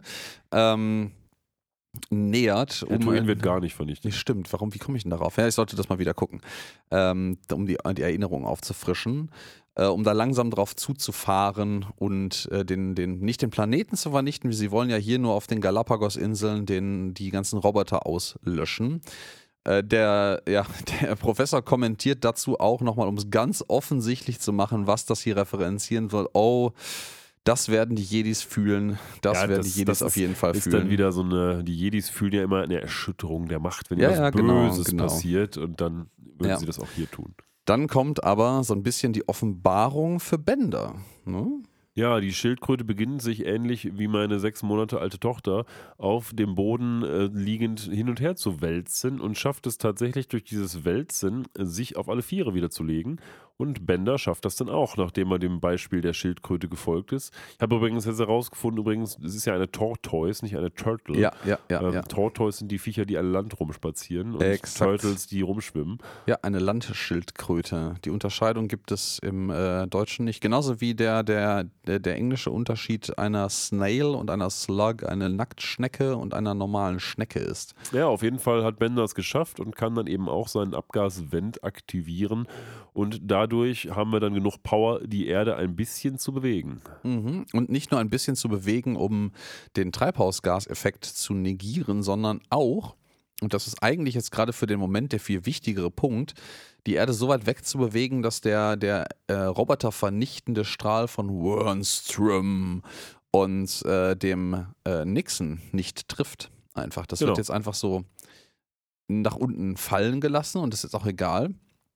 Aber Nixon erkennt halt irgendwie sehr wütend an, dass ähm, Farnsworth trotzdem die Erde gerettet hat, ohne die Roboter auszulöschen und verleiht ähm, dem ja, Herrn Professor die größte Ehrenmedaille der Erde. Und da kommen wir jetzt tatsächlich zu dem Ursprung des deutschen Titels der Episode. Es ist nämlich die Polluting Medal of Pollution. Also es ist die umweltverschmutzende Medaille der Umweltverschmutzung, Ja, ähm, die tatsächlich auch so eine, ja, so eine so eine, so eine Horizont, am Horizont äh, Silhouette einer von mehreren Kraftwerken und Industriebetrieben äh, widerspiegelt, die dann auch anfangen zu dampfen, als der Professor sie um den Hals gehangen bekommt. Sieht ein bisschen so aus wie ähm, die Skyline, wenn du von der A2 kommst, Richtung Ruhrgebiet. Ja, dass das alte, die, die, die Kühltürme von dem äh, nicht nie oder nicht, nee, nie in Betrieb gegangenen Kernkraftwerk in Hamm-Üntrop. Ja, genau. Das sieht ja schon Ja, gigantisch so aus. Kamener ja. Kreuz, die Ecke da Ja, ja, hinten. Ja, ja, genau. ja, ja, genau. Das ist, das ist schon relativ beeindruckend. Nicht, nicht unbedingt hübsch, auf eine, vielleicht auf eine spezielle Art. Und äh, ja, man stellt dann auch fest, dass durch die Verschiebung der Erde in der Umlaufbahn äh, die Erde auch im Erdenjahr so etwa eine Woche an Zeit gewonnen hat. Also das Jahr ist jetzt eine Woche länger. Mm, Und Dank, also als Dank, vielleicht auch ein bisschen eher als Entschuldigung, weil der müsste ja jetzt ja schon irgendwie von einem ziemlich üblen Lynchmord sich Eben. fürchten Mob, ja. ähm, erklärt Nixon jetzt einfach diese extra Woche zur Roboter-Party-Woche. Und naja, gut, die fängt jetzt halt einfach direkt straight an. Ja, Und das lassen die sich auch nicht zweimal sagen. Und Der- dann geht's los, da, der es Kassettenmann wird einfach an. eskaliert. Alle eskalieren einfach. Ja, Genau. so. Und Bender eskaliert mit der Schildkröte auf dem Rücken, die Planet Express Crew eskaliert auf dem äh, auf der, auf der Bühne und es wird richtig, richtig viel Abgase produziert und alle husten herum, weil jetzt die Roboter natürlich auf Vollgas laufen. Ne? Ja, und dann gibt's plötzlich Credits und wir sind vorbei. Exakt. Die Erde ist gerettet mal Die wieder. Erde ist gerettet. Was wir noch gar nicht gesagt haben, glaube ich, oder das ist wieder in meinem Hirn untergegangen, ist, dass diese Episode tatsächlich auch nominiert oder sogar nominiert wurde für einen Envi- Environmental Award. Ne? Also die hat, die hat Auszeichnungen gewonnen ich sogar habe für, jetzt gerade nicht nachgeguckt, welche für Auszeichnung. ihre äh, für ihr Schaffen, wollte ich sagen. Ja, und Mhm. weißt du, hat sie denn was gewonnen? Weißt du Ja, das? es ist, äh, äh, lass mich mal ganz kurz boah, durchgehen, äh, während du vielleicht die Ausleitung schon machst. Wir sehen kein das Thema. Also, live wie gesagt, ungeschnitten. Wir sind äh, durch durch die Episode und das bringt uns nur noch zu der Frage, wie fanden wir das Ganze denn? Und während Alex jetzt hier mal sucht, kann ich ja einfach schon mal anfangen, wie ich diese Episode denn fand. Also, ähm, ich finde, dass die Episode von der Message her ist natürlich sehr, sehr wichtig. Ähm, ich finde auch, dass sie, das hast du auch schon relativ gut erkannt während der Episode, sie verhältnismäßig anspielungsreich ist. Diesmal keine Star Trek-Anspielung, aber da hatten wir in der letzten Episode auch ausreichend von. Ähm, die ist, ich finde sie relativ kurzweilig. Sie hat so ein bisschen zum Ende hin sogar James Bond-Vibes, fand ich, mit den Galapagos-Inseln, diesem Todesstrahl und so weiter und so fort. Und eben Wernstrom und, und Nixon im Weltall. Ähm, das ist jetzt irgendwie persönlich für mich kein absolutes Highlight, ähm, aber es, ich würde auch nicht sagen, dass es eine schlechte Episode ist. Ähm, und aufgrund der Tatsache, dass es erstens eine teure Botschaft hat, die aber auch nicht so sehr eingehämmert wird. Und das ist halt wichtig. Es gibt Episoden, nicht nur bei Futurama, sondern auch bei anderen Serien, wo dann der Orko kommt und sagt, ach übrigens, ist ganz schlimm, wenn du jetzt dein Bonbonpapier wegwirfst, weil die Umwelt, die Umwelt. Ähm, das tun die hier nicht. Die machen das auf eine relativ verspielte Art und Weise. Das kann ich der Episode zugute halten. Ich fand auch sehr gut den Einsatz von Al Gore und Kudos an Al Gore, dass der das auch mitgemacht hat. Der kommt ja noch ein paar Mal vor in Futurama, scheint ein witziger Typ zu sein. Ähm, vor dem Hintergrund würde ich sagen, würde ich acht geben. Ja, perfekt. Da bist du leider zu schnell gewesen. Ich habe es nämlich leider nicht ja nichts. geschafft, das jetzt nochmal hier durchzugucken. Aber ist auch nicht so schlimm. Vielleicht äh, kann man, das kann man ja auch selber durchaus nachlesen. Das wird jetzt quasi den, den geneigten Zuhörenden als Hausaufgabe überlassen, das rauszufinden. Ähm, ja, ist eine starke Wertung. Ich von meiner Seite, mir hat die Episode sehr gefallen. Ich äh, mochte, das ist vielleicht zwischendrin schon mal so das ein oder andere Mal angeklungen, ich mochte die Vielfältigkeit der ganzen Anspielungen und Referenzen äh, sehr gerne, die hier auch mal wieder als, als gute Witze eingearbeitet wurden. Das, das passte für mich sehr gut. Ähm, Im Gegensatz zu manchen anderen Episoden, bei denen das manchmal ein bisschen sehr ja, mit der Brechstange wirkte. Ich äh, schaue dich an, Hulu. Ähm, und ähm, ich, ich mochte den ganzen Environmental-Aspekt natürlich äh, dabei. Das fand ich sehr gut. Also auch so, so, eine, so eine Episode, die es so ein bisschen vielleicht rüber transportiert, um den Leuten das Thema ein bisschen äh, zu erwärmen, im wahrsten Sinne des Wortes leider. Ähm, die, die Auflösung fand ich auch sehr Futurama-esque, also das passt jetzt sehr gut. Wir haben irgendwie nochmal ein riesiges Potpourri an allen möglichen äh, Robotern. Das passt auch als, als ähm, Staffelauftakt für die fünfte Staffel ziemlich gut, finde ich. So, als es eine riesige Party endet, das Ganze quasi. Ähm, kurzum, die Episode hat mich sehr gut unterhalten. Es gab eine ganze Menge spannender Sachen darüber zu erzählen. Das finde ich in unserer Bewertung ist das auch immer etwas, das äh, mit einem gewissen Gewicht einfließt. Und äh, das gesamte Thema der Episode ist sicherlich auch etwas, was heute noch viel, viel wichtiger geworden ist, als es das damals war. Deswegen würde ich dieser Episode sogar einen neuen geben. Oh. Summa summarum. Ja, soweit sind wir aus, nicht, nicht auseinander. Jetzt müssen wir uns noch kurz damit auseinandersetzen, was es beim nächsten Mal gibt. Und ich höre schon in meinen Gedanken so ein bisschen die hohen Wertungen prasseln. Eine Episode, die bei vielen immer gut ankommt die da heißt Jurassic Bark, Gebell aus der Steinzeit. Oh ja, das ist äh, die mit Frys Hund, oder die ist, glaube ich, sehr gut, aber die ist auch sehr depressiv. Sehr traurig, ne? aber offensichtlich auch sehr gut angekommen bei der Viewerschaft. Wir werden sehen, wie es läuft. Wir sehen uns oder hören uns in zwei Wochen. Macht's ja. gut. Dankeschön, Dankeschön äh, an euch fürs Zuhören und wir sehen uns, wie Christian schon sagte, in zwei Wochen. Kommt weiterhin gut ins neue Jahr und ciao. Ciao.